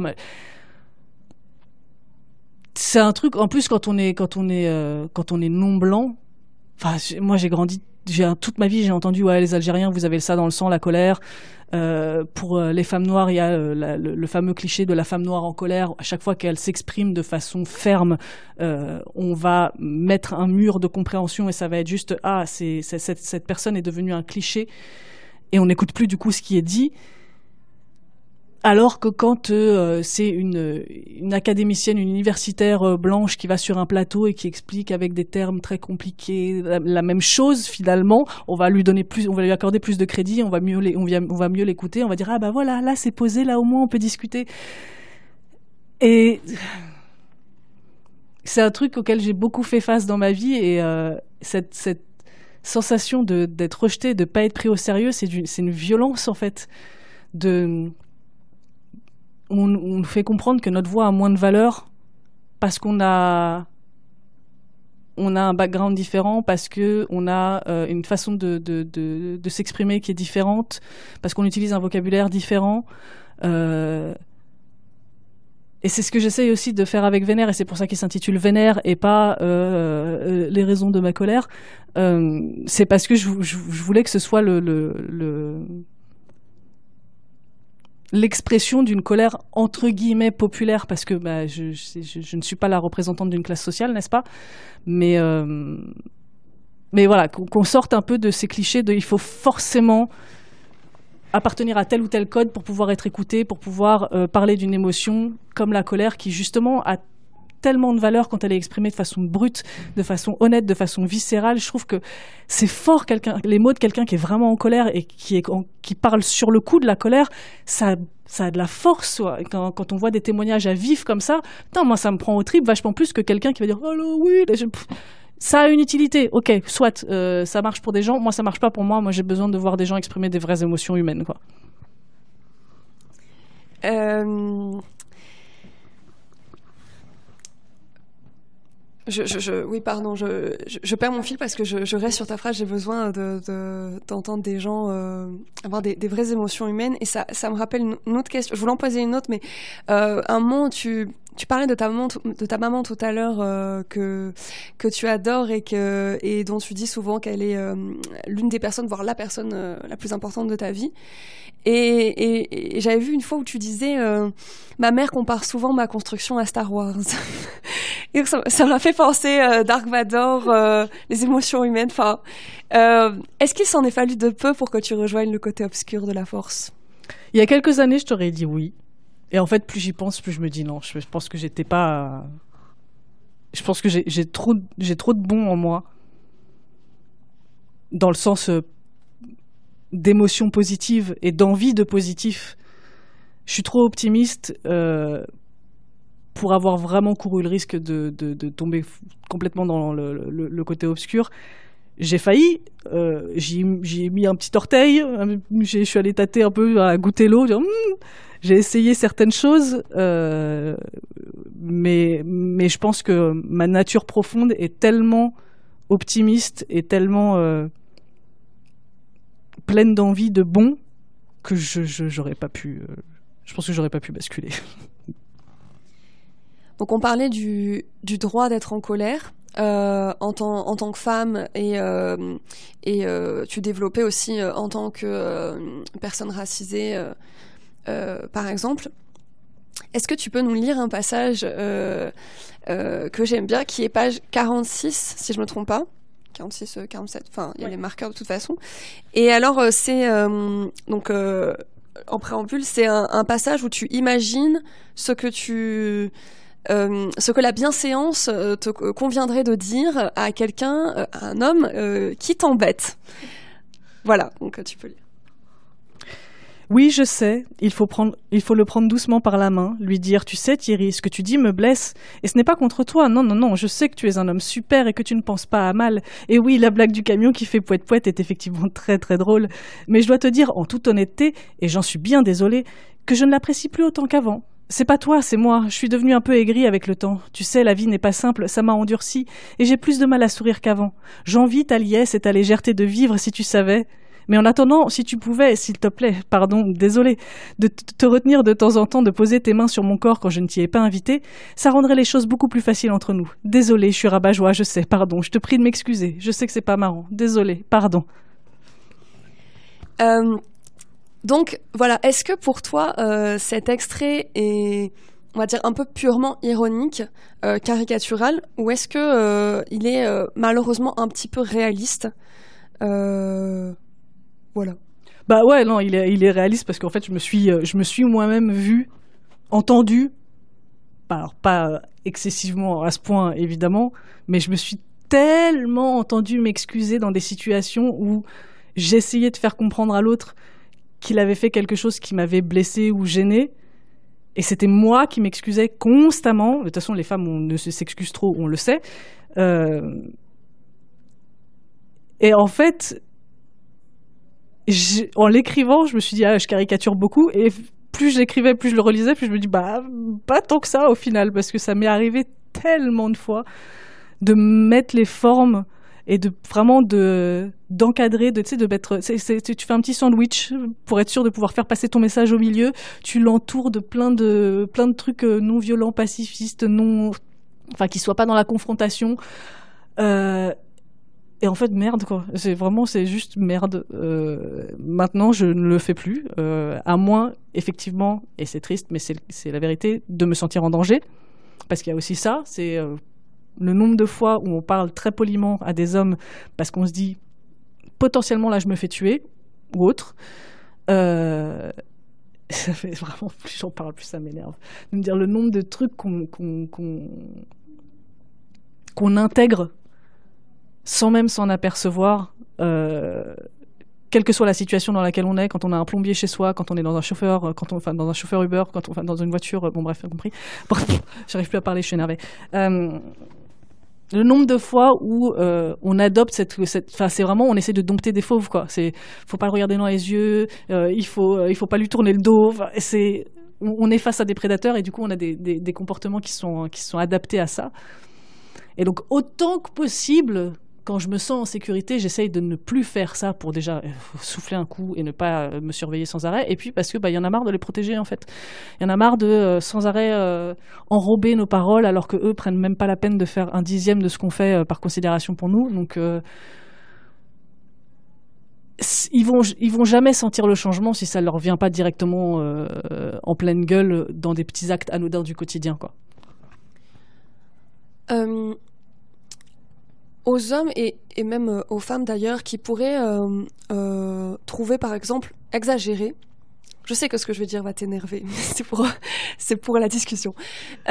qui pourraient trouver exagéré d'employer des termes comme prédateur.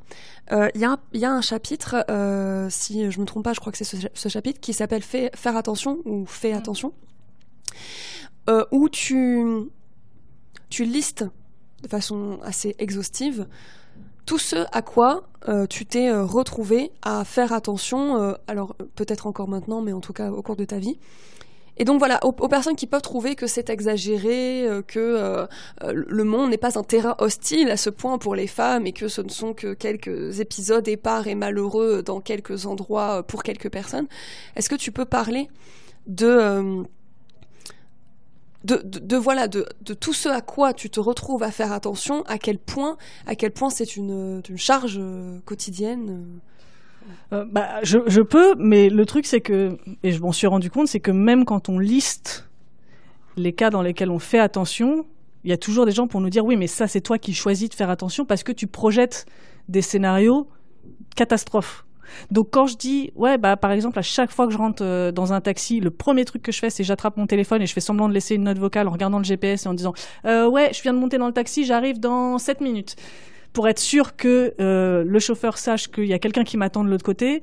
Quand je marche dans la rue de nuit, je regarde dans les reflets des vitrines, je regarde dans les, les fenêtres des bagnoles pour pouvoir avoir une vision euh, semi-périphérique euh, pour être sûr. J'ai mes clés dans la main, évidemment. Je les mets plus entre les doigts parce qu'on m'a dit que c'était pas ça qu'il fallait. Il faut les prendre maintenant en poignée pour être sûr de pas te faire mal aux doigts, comme si c'était un couteau avec lequel tu allais euh, poignarder des gens. Bon, bref, je, je, collectionne des informations comme celle-là de quoi faire avec quel objet, dans quelles circonstances, comment mieux me protéger, comment mieux me défendre. Quand je rentre dans mon immeuble, il y a deux portes. Donc j'attends d'abord que la première se ferme. Déjà, avant de taper le code, je vérifie qu'il n'y a personne derrière moi. Je rentre. J'attends que la porte se ferme avant d'ouvrir la deuxième pour ne pas euh, laisser un couloir vers euh, l'intérieur de mon immeuble. Quand euh, il y a un ouvrier qui vient chez moi pour faire des travaux, j'essaie de faire attention à m'habiller de façon assez neutre pour pas qu'il ait l'impression qu'on est dans un scénario de film porno. Euh, c'est des, projections où effectivement, dans 90% des cas, voire plus peut-être, il n'y a pas de risque. Et je suis face à quelqu'un qui va jamais me faire de mal et qui n'a pas du tout l'intention de me faire de mal. Mais comme il y a un certain pourcentage de risque pour que ça arrive, je suis obligée de couvrir mes arrières en permanence. Et euh, quand on commence à parler de ça entre meufs, on se rend compte que on a toutes les mêmes techniques, on a toute la même vigilance, et parfois, il y en a une qui va dire Ah, moi, je fais ça. Ah, ouais, toi, bonne idée. Putain, c'est vrai, je devrais essayer de faire ça. Euh, et pour telle situation, moi, j'ai tendance à faire ça. Ah, ouais, moi aussi, je vais le faire. Et on se file des trucs comme ça, comme si c'était vraiment une réunion tupperware, sauf que non, c'est une réunion patriarcat. Et on est toujours en train de se dire Alors, comment on va faire aujourd'hui pour pas se faire tuer? Et c'est incroyable de devoir vivre avec euh, la peur de se faire agresser, de se faire frapper, de se faire toucher, de se faire violer, de se faire tuer en permanence. Je veux, je aller me promener dans la, dans la forêt, je veux aller me promener dans, dans la nature. Eh ben, je pense à toutes les joggeuses qui se sont fait, euh, qui sont fait agresser et tuer et que, dont, j'ai lu les histoires dans les faits divers. Je veux, il y a tellement, c'est tout le temps et on n'est jamais tranquille. Même quand on est chez soi toute seule, eh ben, il y a quelqu'un qui peut entrer par effraction chez moi et qu'est-ce qu'il va faire? Il va pas voler mes affaires. C'est moi qui vais être une victime. C'est moi qui vais être une proie. C'est mon corps qui va être, qui va être en danger. Et comment on fait pour ne pas devenir taré? Je, trouve ça admirable qu'on fonctionne encore aujourd'hui en ayant tout ça dans la tête et que quand on se permet d'exprimer ça et qu'on nous dit oh quand même vous exagérez, on n'a pas encore pété les plombs, on n'a pas encore tout cramé, tout renversé. Et on en parlait tout à l'heure, j'ai beau avoir toutes ces visions de violence, je ne suis pas quelqu'un de dangereux, je ne suis pas quelqu'un de violent.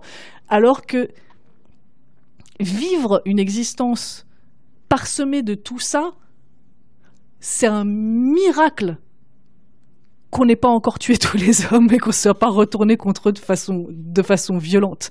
Et que on vienne nous chier dans les bottes à chaque fois qu'on parle de misandrie, à chaque fois qu'on fait des blagues, oh là là, tous les hommes, machin, alors que la misandrie n'a jamais tué personne et que la misogynie tue littéralement tous les jours, plusieurs fois par jour. Je me dis, mais à quel moment on fracasse des têtes? Et heureusement pour eux, on le fait pas. Et je pense que c'est pas la solution. Il y a des choses peut-être à détruire, il y a de la violence à utiliser, il y a de la colère à utiliser, oui, mais le but n'est pas non plus de voilà de, bah, faire comme eux quoi. Donc euh, voilà, je ne sais pas quelle est la solution, je sais juste que je, trouve ça miraculeux qu'on tienne encore debout quand on fait l'addition de tous les trucs avec lesquels on vit en permanence. C'est pas faux.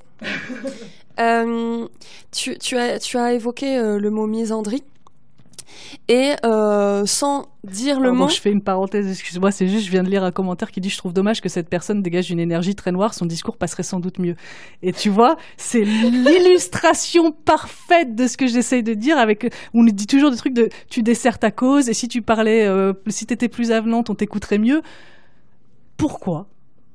Et peut-être c'est normal que j'ai une énergie très noire quand je parle de ces choses-là, en fait. C'est normal que j'enrobe pas tout ça dans des, dans des belles paroles. Et il y a sûrement des gens qui seraient capables de le faire. Moi, j'en suis pas capable. Et il y a des gens qui sont contents que j'en parle comme ça. Donc c'est cool qu'on ait plusieurs façons d'exprimer ces choses-là. Et je, je, trouve ça ouf que même dans ce moment-là, on soit encore en train de me reprocher la façon dont j'exprime tout ça, et mon énergie très noire. La forme, le fond, encore une fois, ça me... Bon bref. Euh, oui, c'est-à-dire que tu, euh, comment dire, on accepte que le propos soit intéressant, donc euh, de, dire à quel point tu es en colère et de d'expliquer, comme tu viens de le faire, tout, tout, toutes les raisons et toutes les angoisses qui peuvent habiter une femme au quotidien et qui font que elle peut avoir autant de colère et, et qu'on se dise en fait, cette colère, elle vient d'où? Elle vient de toute cette peur, en fait. Euh, quand, quand, quand, tu dis, euh, euh, parce que tous les jours on a peur d'être tué, d'être violé, etc., euh, c'est pas de la colère euh, qui vient, euh, je sais pas, de la simple vue d'un homme dans la rue, on se dit, ah tiens, j'ai. non, mais tu vois, lapsus. Ouais, bah ouais, tu vois, voilà, exactement. voilà, qu'on se dise pas, ah non, je suis en colère, mais non, j'ai pas. Comme quoi, lapsus, c'est venu tout naturellement. Euh, oui, donc je disais, tu, as employé le mot misandrie et euh, sans le dire, mais tu as évoqué un petit peu euh, le, mot, enfin l'expression not all men. Et je voulais te proposer, donc je te donne trois expressions. Donc il y avait misandrie, not all men et le mot sororité. Et pour chacun que tu, me dis ce que, tu en penses alors de ce mot, mais de, l'idée qu'on véhicule, parce qu'évidemment, encore une fois, le vocabulaire euh, on ne doit pas s'arrêter au vocabulaire, mais en l'occurrence, euh, par exemple, not all men, c'est une expression qui est très euh, brandie euh, comme un étendard parfois, notamment sur les réseaux sociaux, mm. mais elle peut être exprimée d'une façon différente à l'oral par des mecs en discussion. Donc, voilà, on peut commencer avec celui-là si tu veux. Donc, si je te dis not all men, tu me dis déjà ça. Euh, et bah, c'est la métaphore que j'utilise euh, dans Vénère pour essayer de faire comprendre à ceux qui font semblant de ne pas vouloir comprendre. Euh, et c'est pas, c'est, enfin, c'est, un exemple que j'ai pris, mais cette métaphore, elle est déclinée par plein d'autres personnes. Je l'ai pas inventée du tout, hein, mais euh, cette, cette, fameuse image de si je te donne un saladier de cerises où il y en a 100 et je te dis il y en a 3 dedans qui sont empoisonnés, est-ce que tu prends quand même une cerise dans le saladier?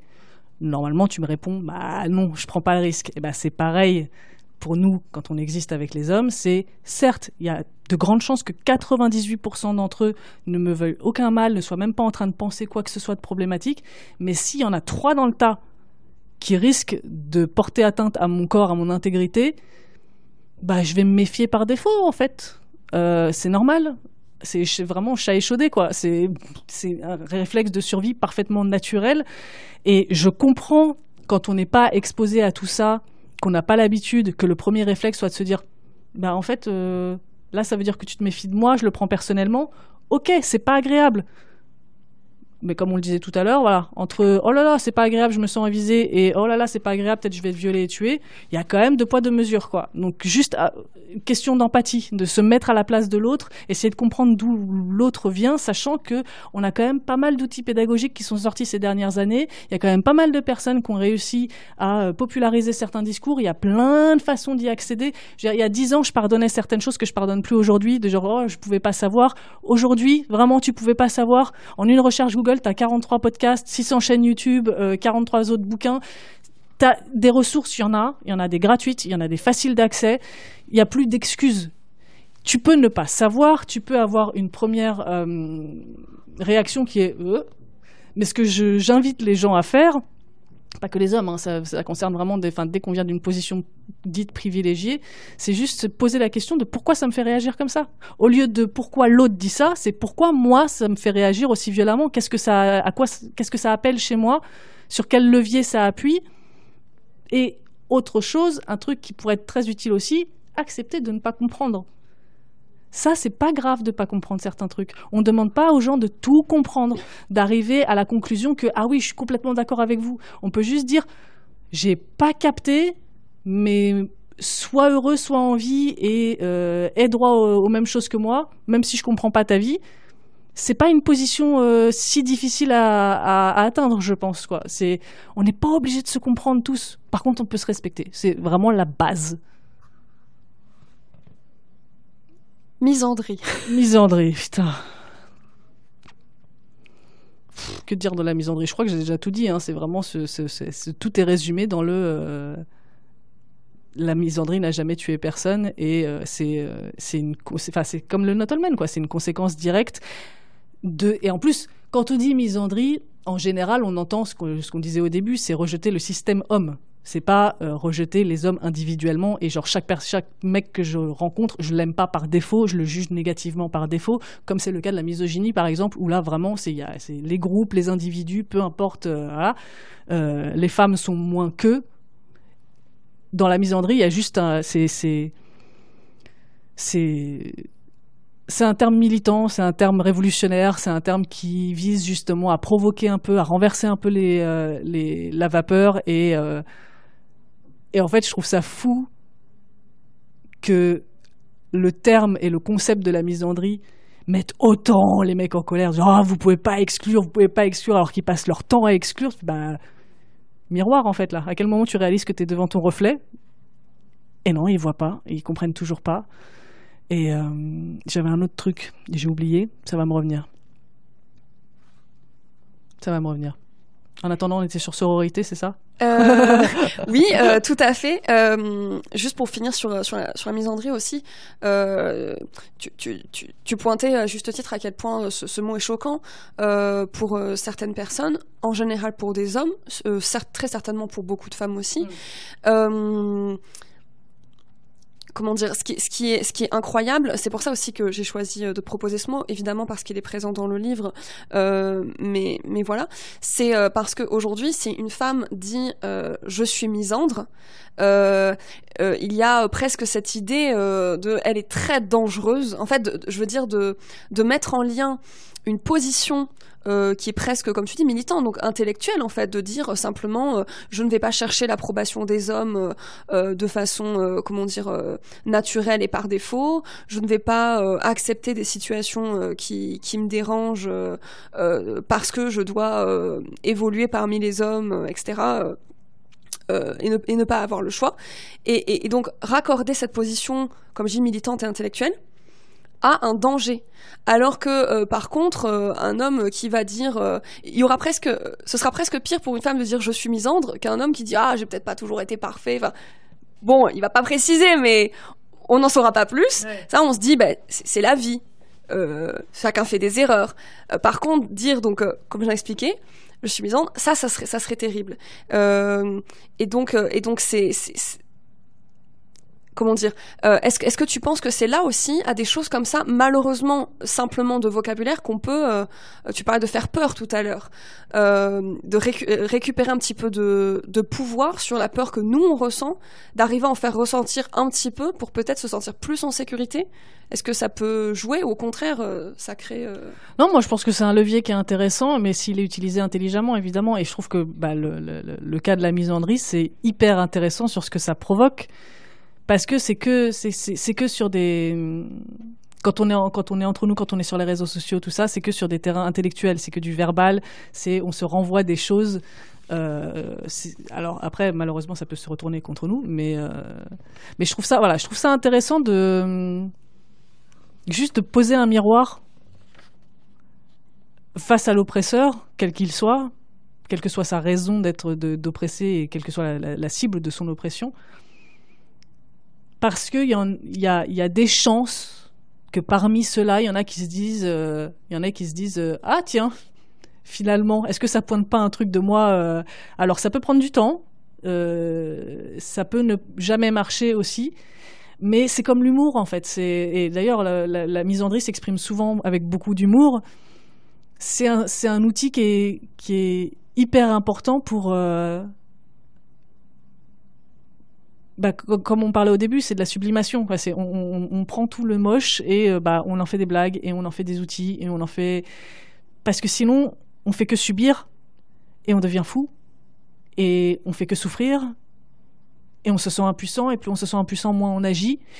Et, euh, et c'est juste voilà, fabriquer des outils se marrer un peu parce que c'est rigolo euh, et que vraiment les blagues misantes moi ça me fait mourir de rire et que ça me fait du bien d'avoir enfin des blagues qui soient pas sur le thème de ah, c'est quoi la différence entre une femme et un lave-vaisselle euh, Et il y a un côté provoque aussi. Il y a un côté provoque de euh, je sais très bien que ça va les faire tiquer, je sais très bien qu'ils vont et j'aime bien les voir faire parce que ça m'atteint plus autant qu'avant parce que justement il y a des validations dont maintenant je peux me passer parce que j'ai atteint un statut aussi qui fait que je je n'ai plus besoin de ça pour avancer dans la vie et euh, et j'ai cette chance euh, et donc, je peux me permettre de claquer des portes en disant, bah, je m'en branle en fait de te plaire à toi. C'est pas grave, j'ai pas besoin de te plaire. Donc, euh, vas-y, je vais, je vais titiller un peu, ça va être marrant. Parce que j'ai été titillé toute ma vie, parce que on a passé notre temps à dire, oh, ça va, on peut rigoler. Bah ouais, vas-y, viens, on rigole. Bah ouais, on peut rigoler. Bah ok, on va rigoler alors. Mais nous aussi, on va inventer nos blagues. Nous aussi, on va utiliser nos propres outils. Et nous aussi, euh, on va vous prendre pour cible parce que, bah pourquoi pas en fait? Pourquoi? Il n'y a pas de raison. Vous passez votre temps à prendre tout le monde pour cible. Là, vraiment, il y a, un truc de rébellion que je trouve hyper intéressant dans l'humour et notamment l'humour misandre et ben, ça me fait mourir de rire et je suis trop contente de les voir à chaque fois Tu connais des blagues misandres? J'en ai pas là comme ça. c'est euh, vraiment c'est juste j'en fais j'en fais à longueur de temps avec mes potes. Euh, et, euh, et, avec mes potes mecs, j'ai des amis, j'ai des amis hommes. Hein, voilà, rassuré. voilà, j'en ai quelques-uns. Et, euh, et justement, enfin, c'est, je trouve ça marrant aussi de voir ces hommes se déconstruire et apprendre à rire d'eux-mêmes et parfois repenser à des comportements qu'ils ont pu avoir euh, des années plus tôt et, euh, et se dire putain qu'est-ce quel tocard j'étais et qu'on puisse dire ouais c'est vrai que t'étais un putain de tocard et on en rigole et, et on rigole de, comme on rigole de plein d'autres choses de notre passé parce qu'on a tous été jeunes et cons sur plein d'autres sujets et, et voilà et je trouve ça je trouve ça sain et je trouve ça intéressant qu'on puisse mettre quand même un peu d'humour dans nos luttes entre deux coups de colère. Quelques questions euh, du chat. David, on a, c'est ça? Absolument. Alors, on t'écoute. absolument, absolument. Euh, justement, à propos de déconstruction, il y a Brice Bras qui dit Je suis un homme et je demande pardon pour tous mes comportements sexistes intégrés et non conscients. Donc, je voulais te, demander euh, bah, qu'est-ce que les hommes peuvent faire finalement pour répondre et, euh, apaiser ta colère, la colère des femmes? Et deuxièmement, euh, euh, fait une proposition. Est-ce que vous avez encore un peu de confiance dans le, monde politique entre guillemets, monde politique, pour exprimer des colères et transformer le monde? En gros, c'est deux questions qui posent celle de du que faire. Alors, bah, pour les hommes, je pense que c'est assez simple. Il n'y a, pas besoin de faire des grandes déclarations de je suis désolé, pardon, j'ai été mauvais. Euh, juste faire mieux. Euh, à partir du moment où on, apprend euh, ce qu'on a fait de pourri, bah, ne plus le faire, faire mieux et reprendre ses potes. Parce qu'il y a plein, plein, plein d'hommes, la majorité n'écoutent pas les femmes et n'écoutent pas les personnes minorisées, donc ils vont écouter par contre leurs potes, ils vont, ils vont, ils vont écouter leur père, et utiliser ce pouvoir que les hommes ont pour se parler entre eux et démanteler le, système de leur côté et voilà, être allié dans nos luttes et pas se les approprier aussi. Alors ça, vraiment, vaste question encore. Mais euh, ouais, faire mieux, juste relever la barre, quoi. Parce que là, on est en enfer, vraiment, les, les démons sont en train de faire du limbo euh, en dessous. Euh, juste la remonter un peu, au moins au niveau de, je sais pas, de la mer, peut-être, serait pas mal pour commencer. Et, et, sur le, la, tentation politique est-ce qu'il y a des partis, des, personnalités qui pourraient vous aider à transformer le monde ou pas? Euh, là, j'en ai aucune idée. J'avoue que tout ce que je vois me, me donne envie de mettre des coups de tête dans un mur, euh, mais pas avec ma tête. Euh, je, j'ai du mal à dire bah faut tout retourner parce que ouais c'est facile à dire et qu'en fait le système s'est tellement bien installé que bah, c'est une énorme mise en danger que de tout retourner et qu'on a on a on n'a pas le temps on n'a pas l'énergie on n'a pas les outils après, euh, des personnalités qui peuvent aider, j'ai quelques noms en tête, mais j'ai pas envie non plus que ça devienne des. Parce que j'ai un problème avec la starification dans le militantisme, justement, où on a tendance euh, à, à, parler de rois, de reines, de stars, de. Je trouve. Enfin, je comprends, je comprends l'envie. Mais je trouve que c'est dangereux aussi parce que déjà pour les personnes, ça met des attentes énormes et donc à la première faute, bah, c'est la dégringolade absolue. Et, euh, et ça met encore toute la pression sur un individu alors qu'il faut que ce soit collectif. Et donc je pense que c'est ça le plus important, c'est vraiment euh, former des groupes et aider ces groupes à monter et à grandir et à, s'immiscer un peu partout pour défoncer le système euh, à tous les étages. Et une dernière question, après je laisse Pauline évidemment reprendre la parole. Euh, c'est une question sur le littéraire. Euh, c'est Sans Severina qui te la pose. Sur la forme, j'ai trouvé que l'introduction du livre euh, Vénère que que lu Pauline, enfin que que vous avez lu en début d'émission, j'ai trouvé que l'introduction du livre ressemblait à du Dépente. Quelles sont les femmes qui vous inspirent? D'un point de vue littéraire voilà, ça c'est la question piège. À chaque fois qu'on me demande de, c'est comme quand on me dit ah qu'est-ce que tu as lu récemment? Un livre, c'est quoi un livre? Je n'ai aucun titre qui me vient en tête, donc évidemment euh, je, suis toujours incapable de citer des gens. Euh, je lis beaucoup d'américaines plus que des françaises. Euh, il y a un roman notamment qui m'a beaucoup nourri quand j'ai écrit Vénère, c'est il vient de sortir justement enfin en français chez Flammarion, c'est La Nuit chienne de Rachel Yoder. Alors l'histoire peut paraître absurde quand on la décrit comme ça, parce que c'est l'histoire d'une mère au foyer qui est convaincue qu'elle est en train de se transformer en chien. Donc on se dit que. En fait, c'est un roman qui parle très très bien de colère, et notamment de colère féminine. Et, euh, c'est ces textes-là, moi, qui m'inspirent. Et je, suis plus inspiré par les œuvres de fiction que par les œuvres, par, par les essais.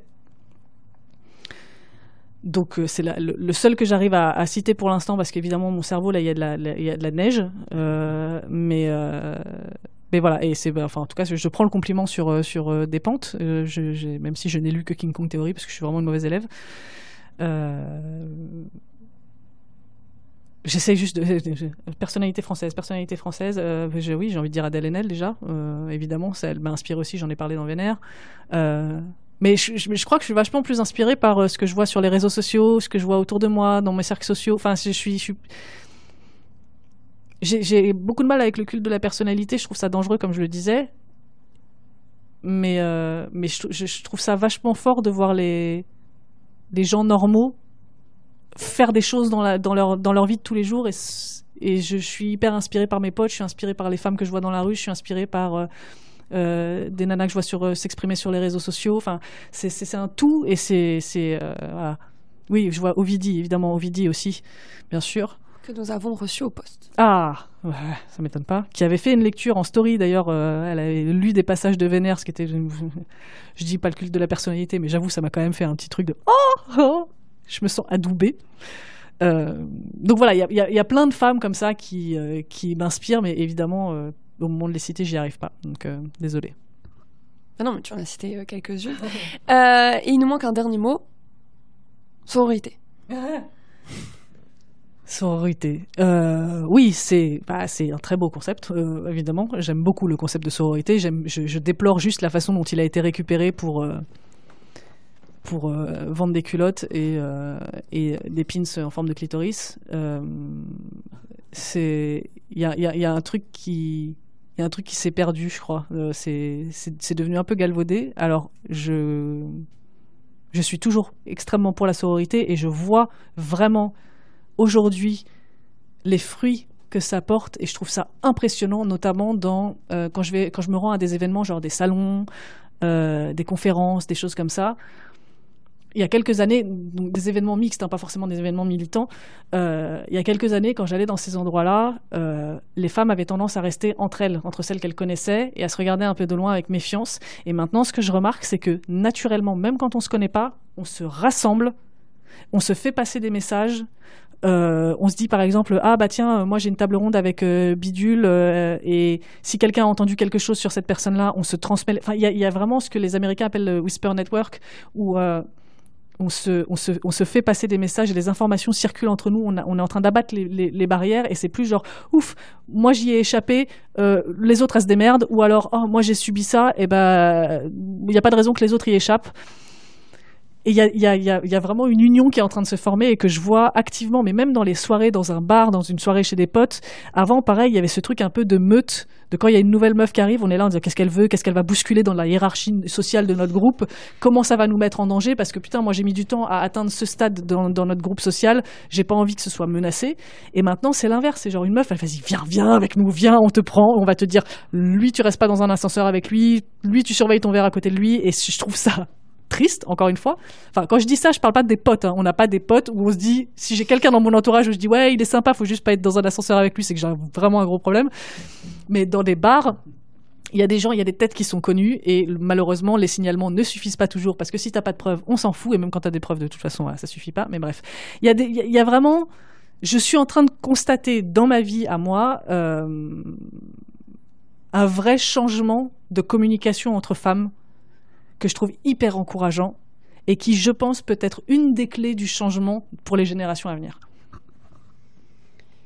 Tu, tu, tu mentionnais euh, à propos euh, de la sororité que euh, donc tu le disais plutôt par rapport à une espèce de féminisme washing je pense que oui le, terme existe qu'il y a quelque chose qu'on nous avait volé et, et donc en fait la sororité j'ai l'impression donc je sais pas ce que tu en penses, mais que c'est de manière générale quelque chose qui, euh, dans notre sociabilisation depuis l'enfance, est volé parce que euh, qu'est-ce qu'on entend tout le temps? Que par exemple, euh, si on est fâché avec une fille qu'elle nous a énervé, c'est parce que on est jalouse. Et, et peut-être que quand on est enfant, on finit par s'en convaincre, alors que par exemple, elle nous a énervé parce qu'elle a dit un truc qui était pas cool. Enfin, ça n'a pas forcément un rapport. Donc on est sociabilisé à entendre qu'on est forcément jalouse les unes des autres et euh, qu'on est forcément euh, des rivales euh, en tout point, comme s'il pouvait y avoir toujours qu'une place pour un, certain endroit. Et en fait, rival dans quoi? Forcément dans notre rapport à la séduction par rapport aux hommes, parce que sinon, rival en quoi S'il y avait plus que 100 femmes sur Terre, rival en quoi? Et donc, et, donc cette sororité, c'est pour ça que j'ai choisi aussi ce mot avec la misandrie. J'ai l'impression que c'est à mettre en lien de se dire c'est ok de pas se considérer comme euh, seulement par rapport aux hommes, puisque quand on voit une autre femme comme rivale, en fait, c'est par rapport aux hommes. Et donc, euh, et donc euh, voilà, tout à l'heure, en fait, c'était pour rebondir quand tout à l'heure tu parlais de la misogynie intériorisée, pour savoir si tu, parlais de la de la pique donc et donc de, peut-être de, revenir là-dessus en expliquant par rapport à la sororité ton, ton rapport à ça, ton évolution à ça. Euh, bah oui, c'est ce que je disais par rapport à, hum, au constat que j'ai fait en essayant de jouer le jeu des hommes et en essayant d'être la seule femme dans la vie des hommes, celle qui euh, trouve grâce à leurs yeux. Euh, c'est s'apercevoir en fait que déjà ça ne, ça ne peut pas, ça arrive jamais vraiment et le prix à payer est parfois trop cher et que de toute façon il y a beaucoup des rapports hommes-femmes qui sont viciés par la question de est-ce qu'ils veulent nous ken ou pas, est-ce qu'ils y arrivent ou pas. ça détermine énormément de nos amitiés ce qui est d'une tristesse euh, sans fond, évidemment. Euh, et il y a un truc que j'ai remarqué aussi depuis quelques temps, c'est euh, l'intérêt, enfin le, la respiration que c'est, le souffle d'air frais que c'est dans la vie des femmes que les événements en non-mixité.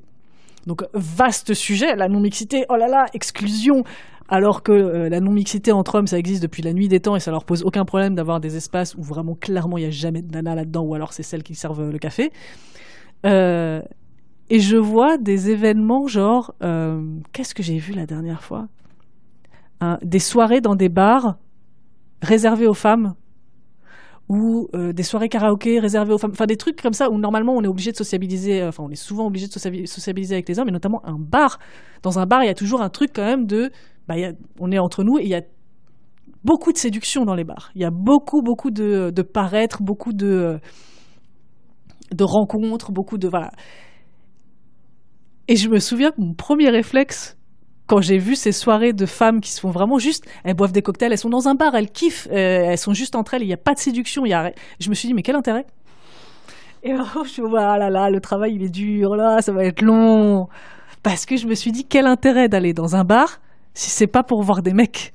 Bon, déjà, je suis hétérosexuel, donc clairement, ça joue dans le bah oui, j'aime bien séduire, ce qu'on disait tout à l'heure. Mais en fait, quel intérêt C'est ce que les nanas disaient, c'est oh là là, comment c'est génial, il y a aucune pression, on a peur de rien, les toilettes sont propres. c'est un cliché, pardon, mais bon voilà. Euh, euh, on surveille pas son verre, euh, on se demande pas qui est-ce qui vient de nous frôler. La dernière fois, oh, Dernière fois que je suis allée dans un bar, exemple con mais classique que beaucoup de femmes euh, trouveront familier, je pense. Je suis au bar pour commander quelque chose. Il y a un mec qui passe derrière moi. Et en passant derrière moi, il me tient par la taille. tu sais, comme on fait parfois pour, pour juste pour signaler qu'on est en train de passer derrière quelqu'un, on peut mettre une main sur le corps de la personne pour dire attention, je passe, ne recule pas. Là, il me tient par la taille, une main sur la taille, une main sur l'épaule. Et il y avait ses potes qui étaient à côté de moi. Et donc il va pour s'en aller. Et là, quelqu'un lui dit quelque chose, donc il revient toujours en me tenant. Et il parle comme ça, en me tenant. Et au bout d'un moment, je fais Oh, je suis pas un meuble. Hein. Et le mec, il me dit euh, Bah, tu, on dirait, hein, tu devrais aller chez Ikea. Donc déjà. la répartie, voilà. Mais c'est juste un exemple parmi tant d'autres de putain, juste tu passes, il faut quand même que je sois encore en train de rappeler que mon corps n'est pas en libre accès et que je pense que si j'avais été un grand mec d'un mètre 80, il m'aurait pas posé la main sur la taille, il serait pas resté accroché à mon corps comme ça pour parler à ses potes et il se serait pas, euh, il se serait excusé si j'avais dit eh oh tu peux arrêter de me toucher s'il te plaît. Juste dire arrête de me toucher, ça me semble. Tu, tu discutes pas, tu dis oui, pardon, tu regardes tes pieds. Bon bref. Et donc pour en revenir à ces histoires de non-mixité, effectivement, qu'est-ce que ça doit être reposant? Et on le voit bien quand on passe des soirées juste entre, potes. Euh, on surveille pas notre langage, on surveille pas euh, nos positions, on surveille pas nos verres, on surveille pas tout un tas de trucs qu'on surveille d'habitude. On n'est pas dans cette hypervigilance dont j'arrête pas de parler et qui est vraiment épuisante. Et, euh, ça se traduit aussi dans le couple. C'est un truc que j'ai remarqué. Il y a beaucoup de, vidéos TikTok là-dessus, justement, sur quand je suis avec mon mec versus quand je suis pas avec mon mec pour les relations hétérosexuelles, où euh, on voit des meufs qui montent plein de trucs de genre je fais hyper attention à plein de choses, je regarde partout, je regarde derrière moi, je verrouille bien ma porte, je, vais, vérifie que j'ai bien débranché euh, mon fer à boucler, je prends une photo de mon, la prise débranchée pour être sûr de vérifier que je me suis pas trompé. Enfin, l'hypervigilance constante de je veux être sûr que j'ai. Et quand on est avec notre mec, je traverse sans regarder, euh, je me pose pas la question d'où je vais, euh, je laisse la porte ouverte, je me balade en slip.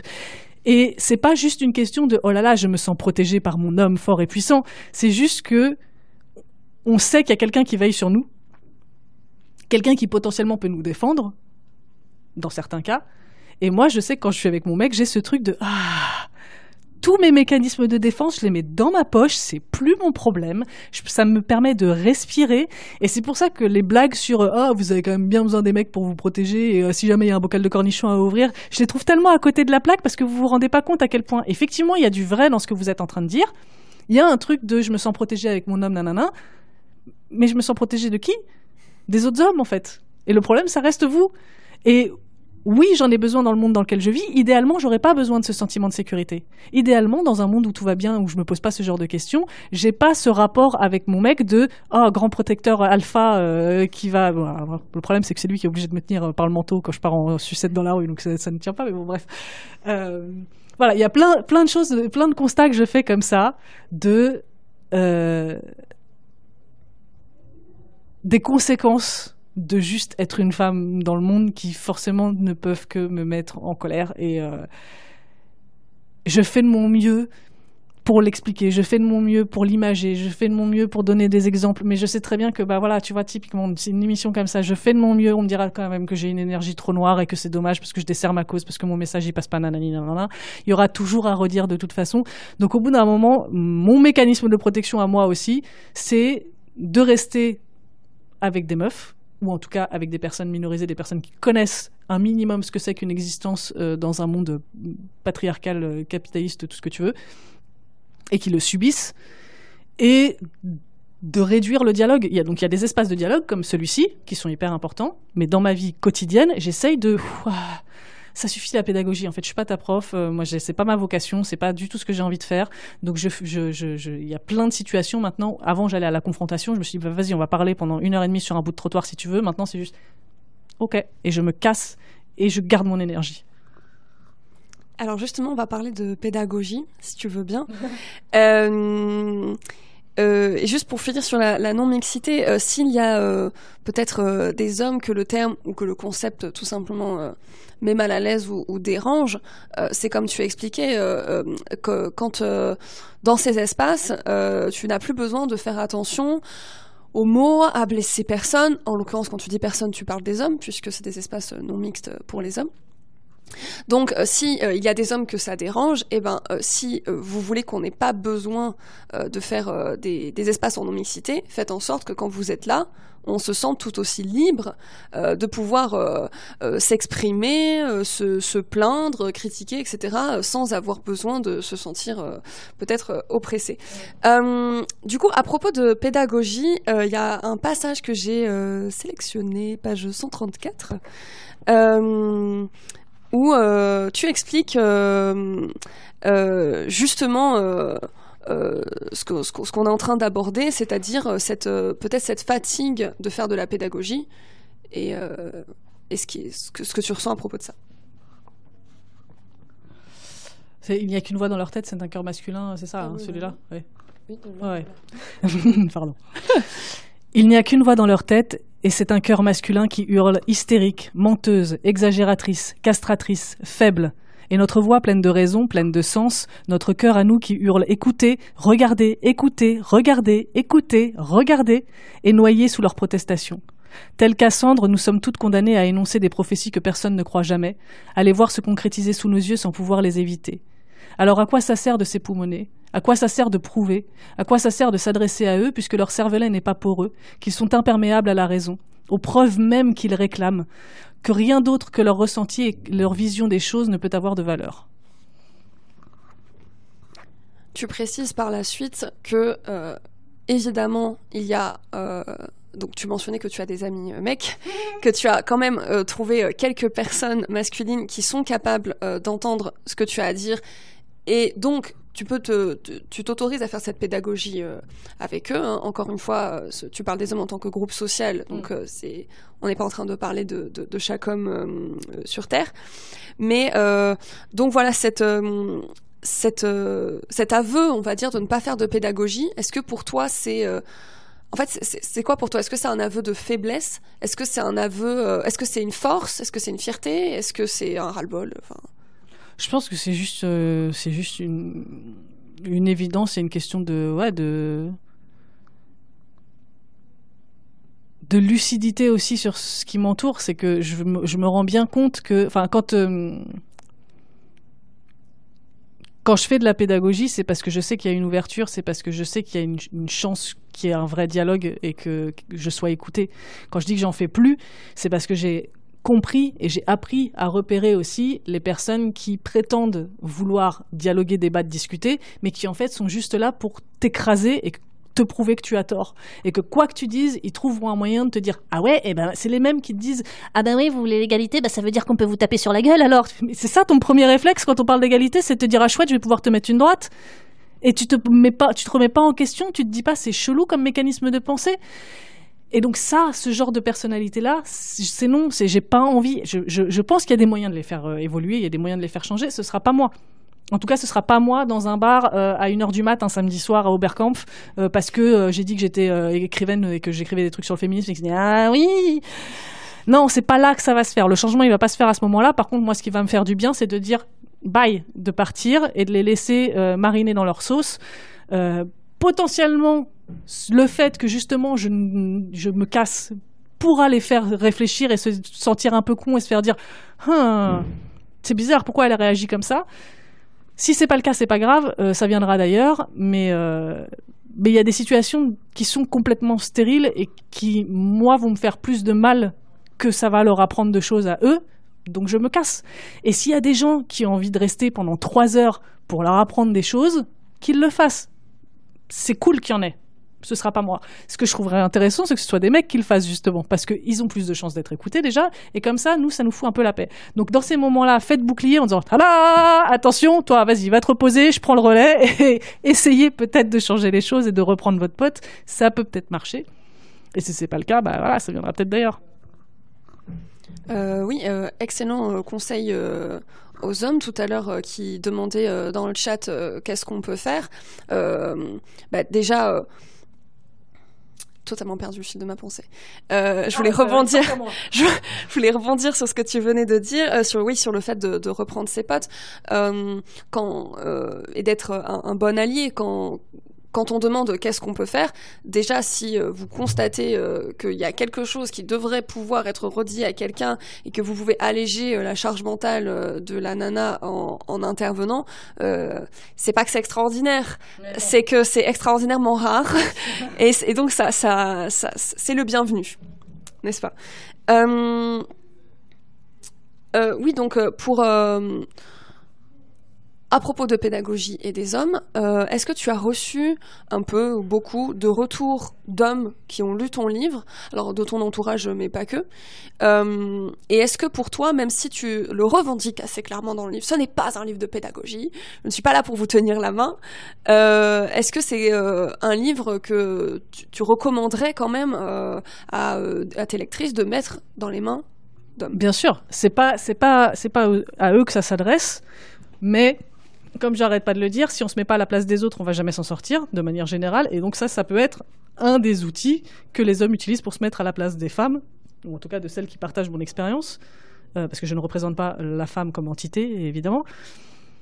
Mais euh, et j'ai reçu, oui, des j'ai reçu des témoignages de mecs qui m'ont dit que qu'ils avaient trouvé ça hyper intéressant, hyper euh, hyper que ça les avait éclairés justement sur ce que c'est au quotidien cette charge juste d'exister dans ce monde quand on est une femme et c'est super, je trouve ça génial. Et c'est vraiment, c'est, euh, l'inverse des dommages collatéraux, c'est des bénéfices collatéraux. C'est-à-dire que c'est pas fait pour eux. Si ça rebondit sur eux, c'est très cool. Et justement, il y a plein de, plein de femmes qui m'écrivent pour me dire que leurs compagnons, leurs frères, leurs pères l'ont lu et que ça a ouvert des dialogues et qu'il y en a qui vont dire ah putain, je m'étais pas rendu compte à quel point. C'est pas faute de le dire, vraiment. Mais bon, c'est pas grave. Faut bien que ça vienne, l'information vienne à un moment. C'est très cool. Et euh, il y, a des, y a des transmissions entre générations aussi. Il y a des femmes qui le, qui le font lire à leur mère, des mères qui le font lire à leurs filles. Et, euh, et ça ouvre le dialogue sur, euh, sur des, des sujets qu'elles n'avaient pas forcément abordés avant. Et je trouve que c'est à ça que hum, ces essais devraient servir. Pas les miens, hein, forcément, mais il y en a plein qui sortent de toute façon maintenant et c'est génial. Il y a vraiment plein d'outils qui sortent. C'est pour ça tout à l'heure je disais vraiment faites un effort, il y en a partout. Ça permet d'ouvrir des dialogues, ça permet d'ouvrir un peu les horizons et d'ouvrir des fenêtres sur d'autres vies, d'autres existences, d'autres façons de vivre les choses aussi. Et euh, même de femme à femme, hein, euh, on n'a pas toute la même façon de, de, de, vivre cette histoire, on n'en a pas toute conscience, on n'en souffre pas toutes de la même manière. Et euh, il y en a plein qui ont dit ok, je me retrouve pas dans tout ce qu'elle raconte, mais c'est vrai que ça a fait écho sur ci, ça, ça et ça. Le but c'est pas qu'on lise le livre en disant ah ouais, tout pareil. Si ça le fait, c'est cool parce que du coup, je me sens pas seule, tu vois. Mais c'est pas, c'est pas qu'on soit, euh, wouh, on est toutes exactement les mêmes, on ressent toutes les choses. Et, je trouve ça marrant justement qu'il y ait des meufs qui me disent, oui, bon, toi, tes histoires de loup-garou à deux balles, là, euh, pas du tout. Par contre, là-dessus, je suis d'accord. C'est très bien. Je veux garder aussi ma part d'individualité dans l'histoire. mais, euh, mais voilà, je trouve que, je trouve que c'est des outils de conversation qui peuvent être intéressants. Au début, on, se demandait, euh, je te demandais, est-ce que euh, il y a une bonne manière d'être en colère quand on est une femme? Et euh, tu me disais de toute façon, homme ou femme, je suis pas sûre qu'il y ait une bonne manière d'être en colère.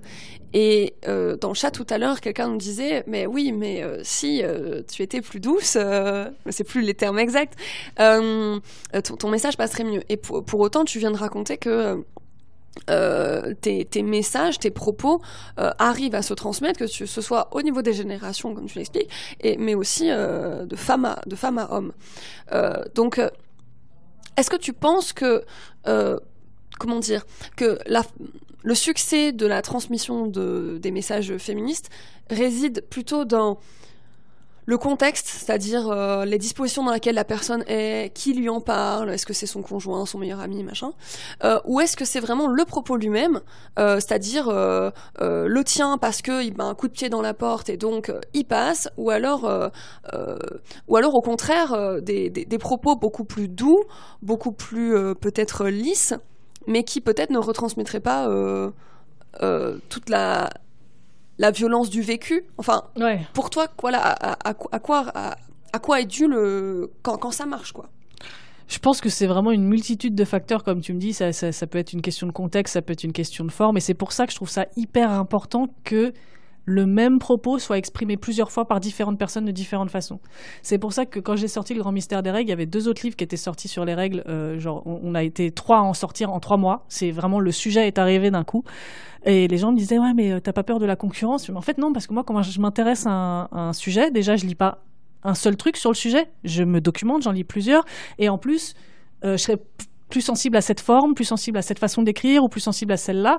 Et du coup, c'est cool que moi, l'important, mon but, c'est pas d'être unique et la seule et euh, la reine du monde euh, du féminisme. Euh, aucun sens. Qui suis-je pour représenter quoi que ce soit? Personne.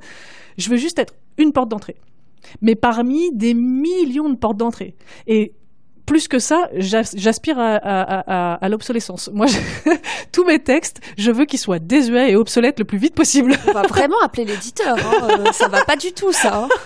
Heureusement que tu n'es pas en promo pour ce livre. Hein. Non, mais pour l'instant, c'est pertinent. J'espère juste que tous les textes que j'écris, je voudrais qu'à un moment, les générations suivantes le lisent en se disant vous aviez vraiment besoin de ça là? Vous aviez vraiment besoin de souligner, souligner ces propos-là?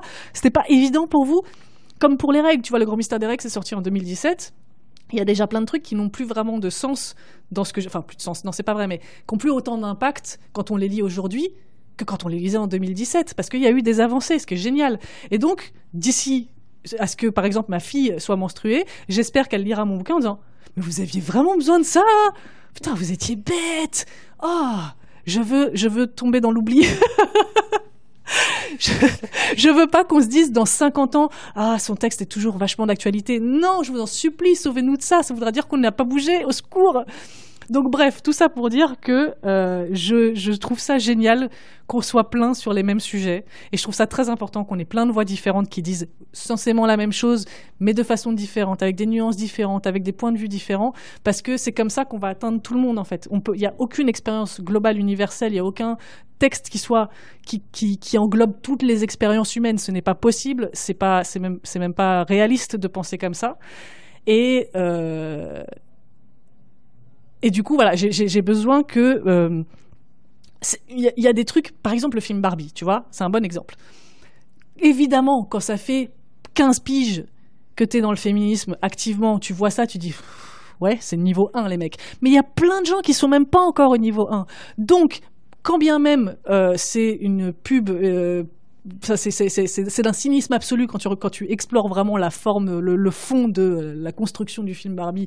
Il y a plein de choses à en dire. S'il y a cinq personnes qui, en entendant le monologue d'America Ferreira, ont dit oh, Ah, j'avais pas vu les choses comme ça, ça me permet d'entrer, bah vas-y, entre, c'est pas grave, je vais pas te demander euh, de décliner tout le parcours de comment t'es rentré euh, dans la foule, dans la dans le dans l'arène du féminisme et du militantisme. J'ai pas besoin que tu le justifies en disant Ah non, t'es rentré par Barbie, hmm, désolé, tu dégages. Du moment que tu rentres, je m'en fous.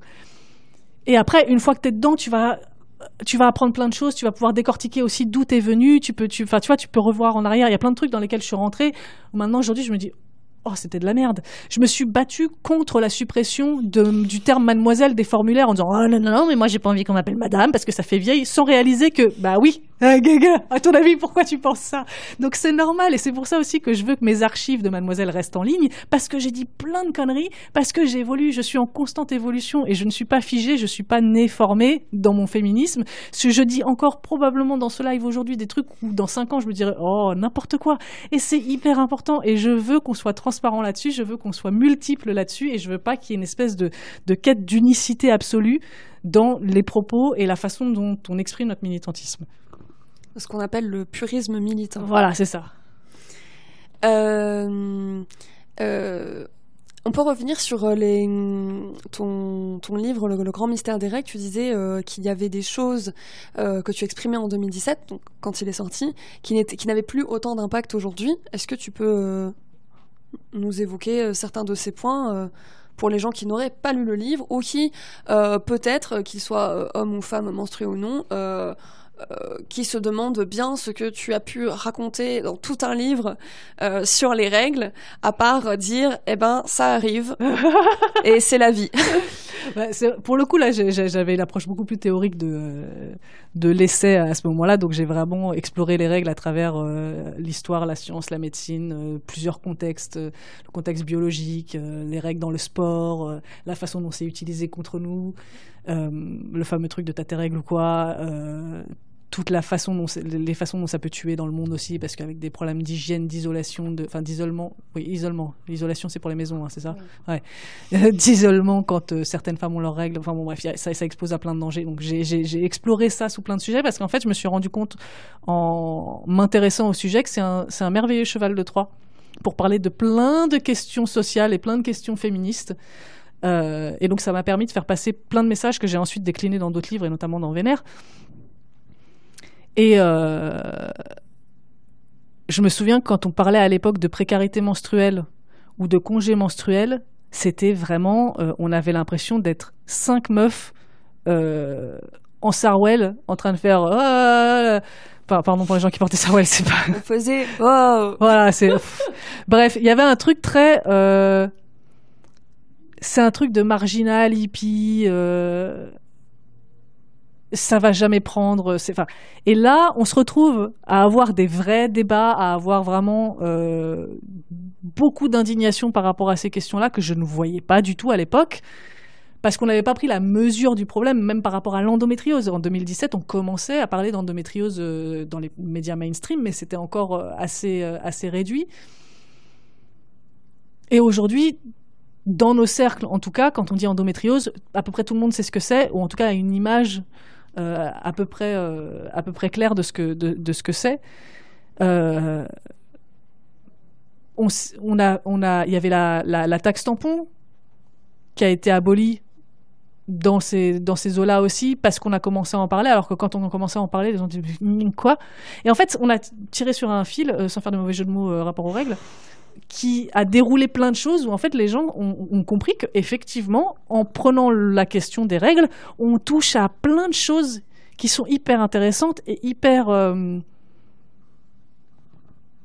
hyper parlantes sur la façon dont les oppressions s'installent. Et quand on voit aujourd'hui que le congé menstruel, menstruel, menstruel euh, a été rejeté par le Sénat et qu'on voit qui compose le Sénat et qui vote ces lois-là, évidemment, tu te dis, bah, il n'y a pas comme un bug, il n'y a pas comme un truc qui va pas. Alors qu'à l'époque, nous, on disait congé menstruel, les gens se disaient, mais oh, qu'est-ce que c'est que ces conneries encore? Sachant que euh, y a plein de façons de penser le congé menstruel. Il y a des entreprises notamment qui euh, mettent à disposition de leurs employés deux jours de congé supplémentaires par mois qui peuvent choisir de prendre ou de ne pas prendre sans jamais justifier leur utilisation. Donc ça peut être parce que tu as mal à l'utérus ou parce que tu as une gueule de bois et tu te sens pas assez en forme pour aller bosser. Et comme ça, ça permet de ne pas devoir justifier que tu as tes règles, de ne pas euh, de retirer l'argument de oui, mais euh, du coup, euh, il y en a qui y ont droit et nous on n'y a pas droit si on n'a pas d'utérus, nanani, nanana. Là, c'est tout le monde a ces deux jours de congé par mois en plus qui peuvent ou non choisir de prendre. Donc ça peut prendre plein de formes que je trouve hyper intéressantes. Ça soulève plein de sujets sur aussi les maladies chroniques, sur, euh, enfin sur les maladies mentales, sur tout un tas de trucs où parfois juste t'es pas en forme pour aller bosser, t'as pas suffisamment de justification administrative pour dire je ne vais pas bosser. Et juste, tu peux pas faire ton taf, tu prends ton jour sans le justifier, et voilà. Bon, bref, c'est un autre sujet. Mais je trouve ça hyper intéressant quand tu tires sur le fil de Attends, mais comment on peut exister mieux en incluant tout le monde et en faisant en sorte que tout le monde se sente mieux? Et sauf que là, on se retrouve face à des murs de congé menstruel égale gna gna gna égale non, stop, terminé, débat fini, parce que les gens qui sont en charge de ces choses-là ne se posent pas ce genre de questions parce qu'ils n'ont pas à se poser ce genre de questions. Ils n'ont pas besoin de se poser ce genre de questions. Donc voilà, mais ça, avance et je vois de l'indignation partout là où j'en voyais pas euh, il y a six ans. 7 ans, oh, la vache, le temps file. Euh, et ça fait du bien, et je trouve ça chouette, et ça, c'est pour ça que je dis que j'ai un fond optimiste, parce que bah, sinon déjà j'aurais pas fait l'enfant. Euh, ça conforte mon fond optimiste de dire ok c'est la merde, c'est vraiment vraiment vraiment la merde, mais il y a quand même un peu de lumière au bout du tunnel et il y a moyen de réussir à faire bouger certaines choses, et j'y crois vraiment. Je vous avais dit qu'il y aurait de l'optimisme. Euh, euh, pour, pour parler encore de, de, santé, de santé des femmes, euh, on disait en début d'émission que tu, tu avais commencé, si je ne me trompe pas, à écrire le livre après que tu aies appris ton diagnostic. C'est ça? Oui. Oui, j'essaie de remonter la ma timeline personnelle. Oui, oui, c'est ça. ça. Oui, oui c'est ça. Ok. Euh, donc que, que, que, tu souffrais euh, à l'époque hein, euh, d'un cancer du côlon et tu as été opéré une semaine plus tard. Donc, comme tu dis, à peine le temps de réaliser que c'est fini. Mais et là, tu en parles vers la fin du livre parce qu'on arrive à la fin du livre. tu expliques que comme tu l'as appris très tard, heureusement pas trop tard, mais mm très tard, euh, tu t'es demandé euh, à raison depuis quand tu l'avais et euh, tu t'es dit tiens est-ce que ça fait ferait pas deux trois ans que j'ai mal hein et et donc là, il y a, un passage, si, si, tu veux bien le lire, qui est page 237, où à propos justement de, de ces années de souffrance et où tu reviens dessus en te disant mais c'est c'était bizarre les réactions des gens. Et tous les proches, et tous, pardon, et tous, les proches, les médecins, tous me disaient encore et toujours, c'est l'anxiété, c'est dans la tête.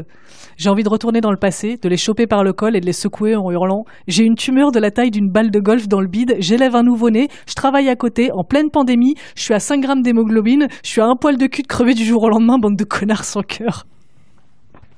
Toujours beaucoup de tendresse. Ah oui, je, je l'ai choisi pour ça. euh, donc, euh, euh, ma question, c'est euh, avec tout ce que tout ce que tu exprimais de de, cette souffrance. Donc évidemment tes proches, peut-être peut-être qu'on peut se dire bon voilà ils sont pas médecins, mais en l'occurrence, tu avais vu des médecins, euh, tu racontes euh, qu'il y en avait un qui t'avait euh, voilà touché le ventre et qui te disait bah Le non, a- est bien souple. prenez prenez c'était quoi du trimébutine. Ouais, c'est ça. tu dis autant bouffer des candérelles. Et, et, et, et donc, ce que je veux dire, c'est que même le corps médical, à aucun moment, n'a essayé d'aller plus loin quand tu dis, quand tu dis que tu as mal au ventre. Est-ce qu'une femme qui a mal au ventre, ça ne suffit pas, comme tu écris dans le livre, à remuer ciel et terre Ah bah non, bah clairement. Et en plus, euh, il y, a, plusieurs choses qui entrent en compte. Alors après, je ne saurais jamais à quel point, mais euh, il y a ce fameux biais qu'il y a aussi avec euh, les personnes d'origine méditerranéenne, n'est-ce pas? D'origine nord-africaine surtout. Donc on en fait trop. Et en plus, je me souviens qu'il y a beaucoup de médecins qui m'ont dit que mal au ventre, problème de digestion, tout ça, machin, femme plus nord-africaine, c'est normal. En gros, c'est, juste parce que je suis une femme d'origine maghrébine. Et que mon, diagnostic, c'est ça. Mal au ventre, femme d'origine algérienne. Ah, voilà, hop, terminé. Euh, et c'est ce qu'on m'a répété vraiment longtemps. J'ai beaucoup entendu ça dans ma vie. Genre, ouais, mais euh, les femmes maghrébines, c'est normal, c'est tout dans le ventre. euh, surtout les femmes, parce que le deuxième cerveau, tout ça, machin, le, le centre des émotions est dans le ventre. Et on a vraiment grandi avec ça. Je me dis, mais j'ai failli crever à cause de ça, vraiment. Et j'ai vu tellement de médecins. J'ai fait toutes les analyses possibles, sauf celle qui était capable de me donner ce putain de diagnostic qui était donc une coloscopie. Parce qu'on fait pas une coloscopie comme ça pour un oui ou pour un non. Sauf que là, il y avait quand même beaucoup de euh, oui, beaucoup de non. il y avait beaucoup de douleurs, il y avait beaucoup de symptômes. Et il a fallu littéralement que je sois à l'article de la mort et qu'un labo m'appelle après avoir. euh, C'était un, un bilan sanguin euh, de routine que j'ai fait. Et que le labo m'appelle en disant Allez vous faire transfuser tout de suite. Vous appelez le SAMU, vous allez à l'hôpital maintenant. Sinon, vous allez crever pour que enfin et attends c'était pas même pas ça a même pas suffi parce que vraiment j'ai je ai expliqué mille fois mes problèmes et quand bien même, une fois que je suis allée à l'hôpital et qu'ils se sont dit, ok, donc effectivement, euh, ça fait la deuxième fois en un an que vous faites euh, transfuser, peut-être qu'il y a une fuite dans votre corps de sang, euh, ça doit venir de l'utérus. Je fais, bah non, vraiment, l'utérus, on l'a regardé, je viens d'accoucher, on a regardé mon utérus sous tous les angles, je suis assez sûre que ça vient pas de l'utérus, on a déjà fait ces analyses. On va les refaire quand même. Ah bah non, effectivement, ça vient pas de l'utérus, peut-être qu'on va faire une coloscopie. Donc vraiment, oh, une errance médicale qui a duré si longtemps dans la douleur absolue, à me sentir être un poids pour tout le monde, à me sentir, j'avais l'impression d'exagérer, j'avais l'impression, et en plus, c'est c'est pas glamour d'avoir des problèmes de digestion, d'avoir euh, du sang dans les selles, d'avoir tout, d'avoir parlé de tous ces trucs-là. Tu parles sans arrêt de oh là là, j'ai mal au ventre, j'ai mal au ventre, j'ai mal au ventre. C'est pas sexy. Donc en plus tu dis putain voilà, euh, je suis le cliché de la meuf qui a tout le temps un truc qui va pas. Je suis, euh, je mets des images dans la tête des gens de genre mes problèmes de digestion sur une femme, ça fait pas classe. Tu te rajoutes des milliards et des milliards de couches sans arrêt alors que t'es juste en train de crever et que tu mérites juste que quelqu'un te dise Attends, on va te soigner, on va s'occuper de toi et on va te prendre au sérieux. Et le nombre de médecins, il y en a eu plusieurs qui m'ont tâté l'abdomen en disant Mais non, l'abdomen est bien souple. Je sentais ma tumeur moi-même. Je pouvais la sentir. Et mon gastroentérologue m'a dit Ah oui, effectivement, on la sentait bien. Sans déconner Donc, bref, voilà. C'est encore une source de colère qui, pour le coup, a été ajoutée sur le tard parce que c'est. Dans Vénère, je parle de toute cette colère qui est montée au fil, au fil d'une vie, au fil des années. Et là, j'ai dû faire face à une nouvelle vague de colère parce qu'en plus, j'étais en colère contre les gens que j'aime, de pas m'avoir prise au sérieux. Et je vois pour revenir notamment sur l'endométriose, je vois plein de gens faire face à ça en permanence. Et donc, il n'y a pas que dans l'endométriose, il y a beaucoup de maladies chroniques comme ça où, en fait, pour avoir un diagnostic, et une fois qu'on a le diagnostic, avoir le bon traitement, être pris au sérieux, ne pas se sentir comme une charge pour ses proches et pour la société, putain, c'est, c'est un parcours, hein, euh, la vache! Et c'est, ça m'énerve. Est-ce qu'il y a des, des, questions du chat qui, qui ont réagi euh, là-dessus ou est-ce que je continue? Non, je pense que tu, je pense que tu peux continuer. Il y a beaucoup de, beaucoup de réactions. Mais euh, alors, je, je, me fais le maître des, de l'horloge. Il est 11h23. Donc, je ne sais ah, pas pour euh, ta non, housse. j'ai, oui, eh ouais, tu vois. Non, ben j'ai, j'ai quasiment fini. moi. euh. Tout va bien, Pauline, tout va bien, tout va bien, ne t'inquiète pas, tout va très bien. Euh, J'ai quasiment fini. Euh, euh, à la fin du livre, tu racontes un voyage. Euh, donc, euh, pourquoi a-t-on failli ne jamais pouvoir lire le livre Parce que tu as décidé d'aller à Stockholm? J'ai effectivement décidé d'aller à Stockholm. C'est un cadeau que je me suis fait en 2021. Donc une fois que euh, j'ai été guérie, que ça y est, ça allait mieux dans ma vie, que tout s'est un peu réaligné et que je commençais à, reprendre le contrôle de mon corps et à pouvoir jouir à nouveau de juste être vivante, marcher sans douleur, manger sans douleur, dormir sans douleur, c'était extraordinaire, c'était une renaissance. J'ai adoré ce moment, même si je l'ai payé très cher. Euh, j'ai décidé de, sauter le pas et de, partir en voyage seul, ce que je n'avais jamais fait de ma vie. Et donc j'ai cherché une destination qui soit euh, accessible, euh, rapide, euh, facile à, vivre en tant que piétonne euh, et safe en tant que femme seule surtout. Et je me suis dit, bah, Stockholm, ça a l'air de cocher toutes les cases. Je ne connaissais pas grand-chose de la Suède ni de Stockholm. donc j'y suis allée un peu au pif. Et en fait, ce que j'ai découvert à Stockholm, c'est que ma colère, je la laisse à la douane. Je ne suis jamais en colère quand je suis à Stockholm parce que j'y suis retournée, j'y suis allée quatre fois en tout depuis. Euh, je suis tombée follement amoureuse de cette ville, notamment parce que je suis, c'est le seul endroit sur Terre où j'arrive à, exister sans colère, sans, pratiquement sans peur, parce qu'il n'y a pas du tout la même culture déjà de la proximité. Euh, il y a moins de gens, les rues sont plus grandes. Euh, quand on attend de traverser, les gens restent à 1m50 les uns des autres. Ça n'existe pas de se frôler en Suède, c'est très mal vu. Il faut vraiment respecter la bulle. et, et c'était la première fois que je voyais mon intégrité physique autant respectée. Et je me souviens d'un... juste très anecdotique, mais c'est très représentatif. Je marchais sur un trottoir et au milieu du trottoir, il y avait deux mecs qui étaient en train de se parler, bloquait qui bloquait le passage.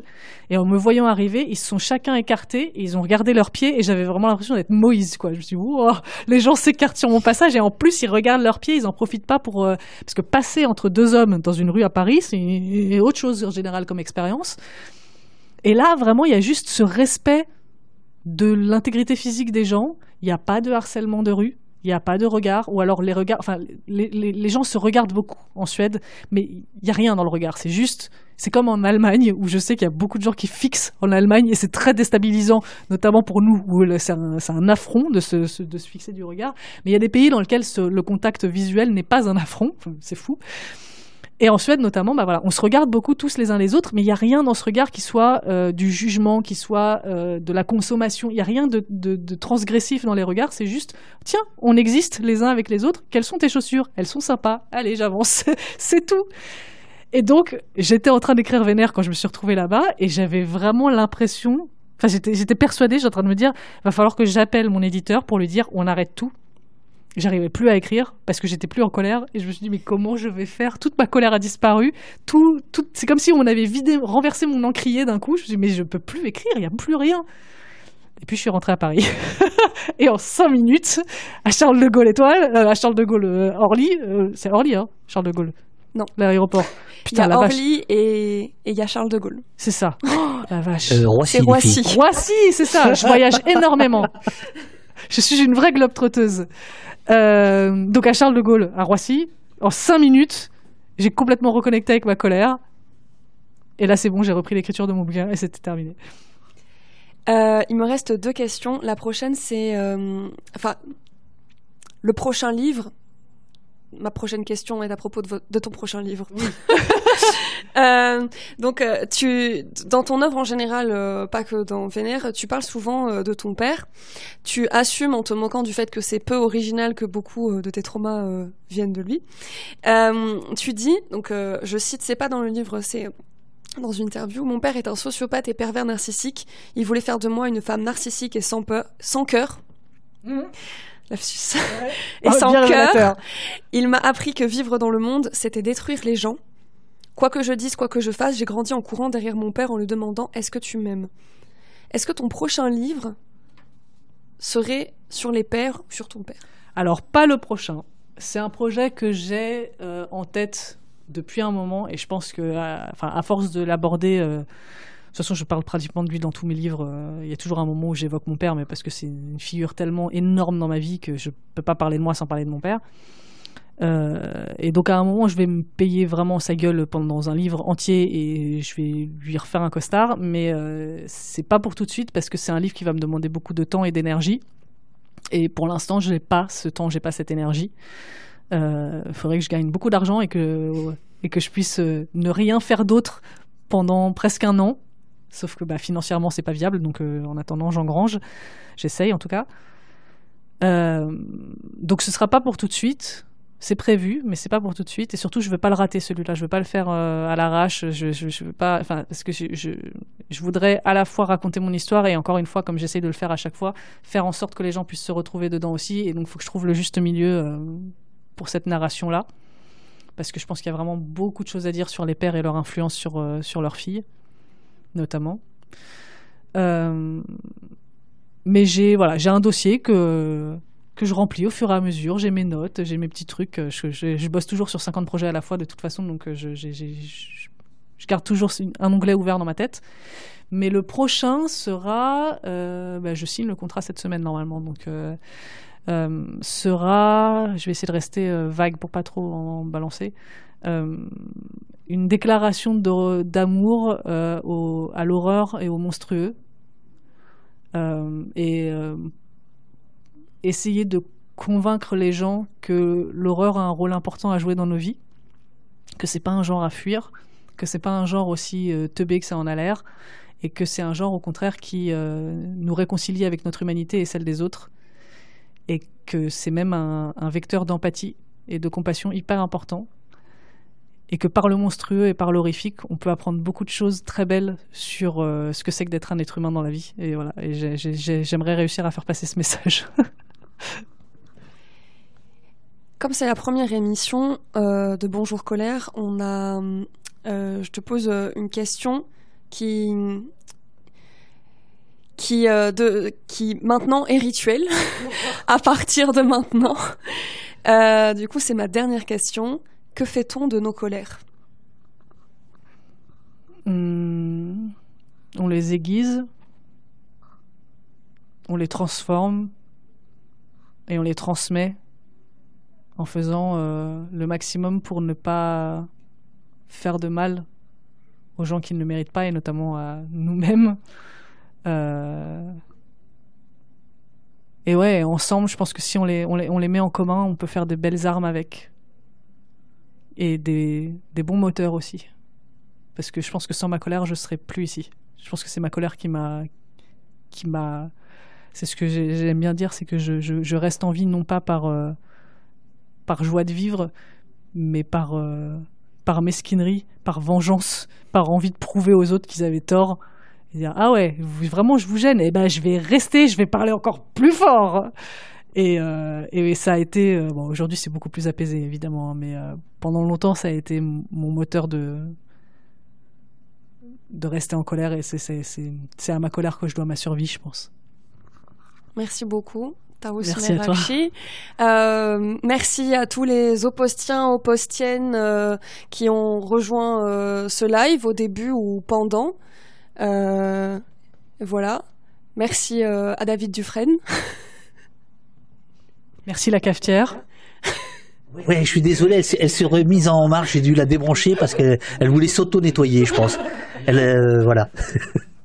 merci, euh, merci beaucoup à, à, à vous deux. Euh, euh, je dois faire une photo euh, pour la vignette euh, pour annoncer Très bien. euh, voilà et euh, et Pauline euh, va vous va te raccompagner Euh, et ensuite on fera un petit débrief en direct avec euh, avec Pauline Voilà, et non, le ne chat. partez pas. Ok. Voilà. Et euh, ah oui, alors euh, Pauline, là, si, si tu éventuellement si tu veux lire le chat, euh, voilà pour. Euh, merci, c'était génial, un grand merci, euh, le chef indien, merci. euh, dit. Vas-y, vas-y. Euh, oui, donc euh, bravo et merci, c'était une masterclass, super live, merci beaucoup. Euh, merci Taous pour vos mots, merci à toutes les deux, c'était super intense. Euh, une prochaine émission sur la transmission de la colère, ben, c'est le projet puisque c'est le titre, donc ne vous inquiétez pas. Euh, euh, bravo et merci pour cet ouvrage à conseiller à bien des personnes. Merci Taous. Euh, merci Taous, je vais acheter ton livre. Merci. Ah Bon, on n'aura pas besoin d'appeler l'éditeur finalement. Euh, super live euh, vénère, quelle lucidité sur la colère, félicitations à contre-courant des médias classiques. Ah, c'est euh, pour, euh, pour nous trois ça. Grande admiration pour toi et ce week-end, direction beaucoup, ma librairie Pref. Voilà, c'est bien. Merci. Non mais en vrai, ça me, c'est, je fais la badass. J'en achète trois. Pourquoi trois? J'aboie beaucoup, mais euh, en vrai, vraiment, ça me, c'est, ça m'émeut, euh, ça m'émeut de lire tout ça. Ça me fait énormément de bien. Merci. Voilà.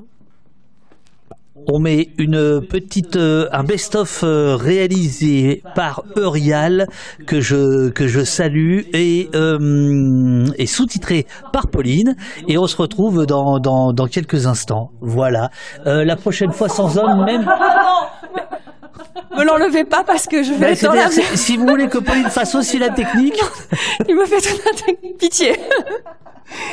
Il va me dire, d'accord, sans homme, dehors, Pauline.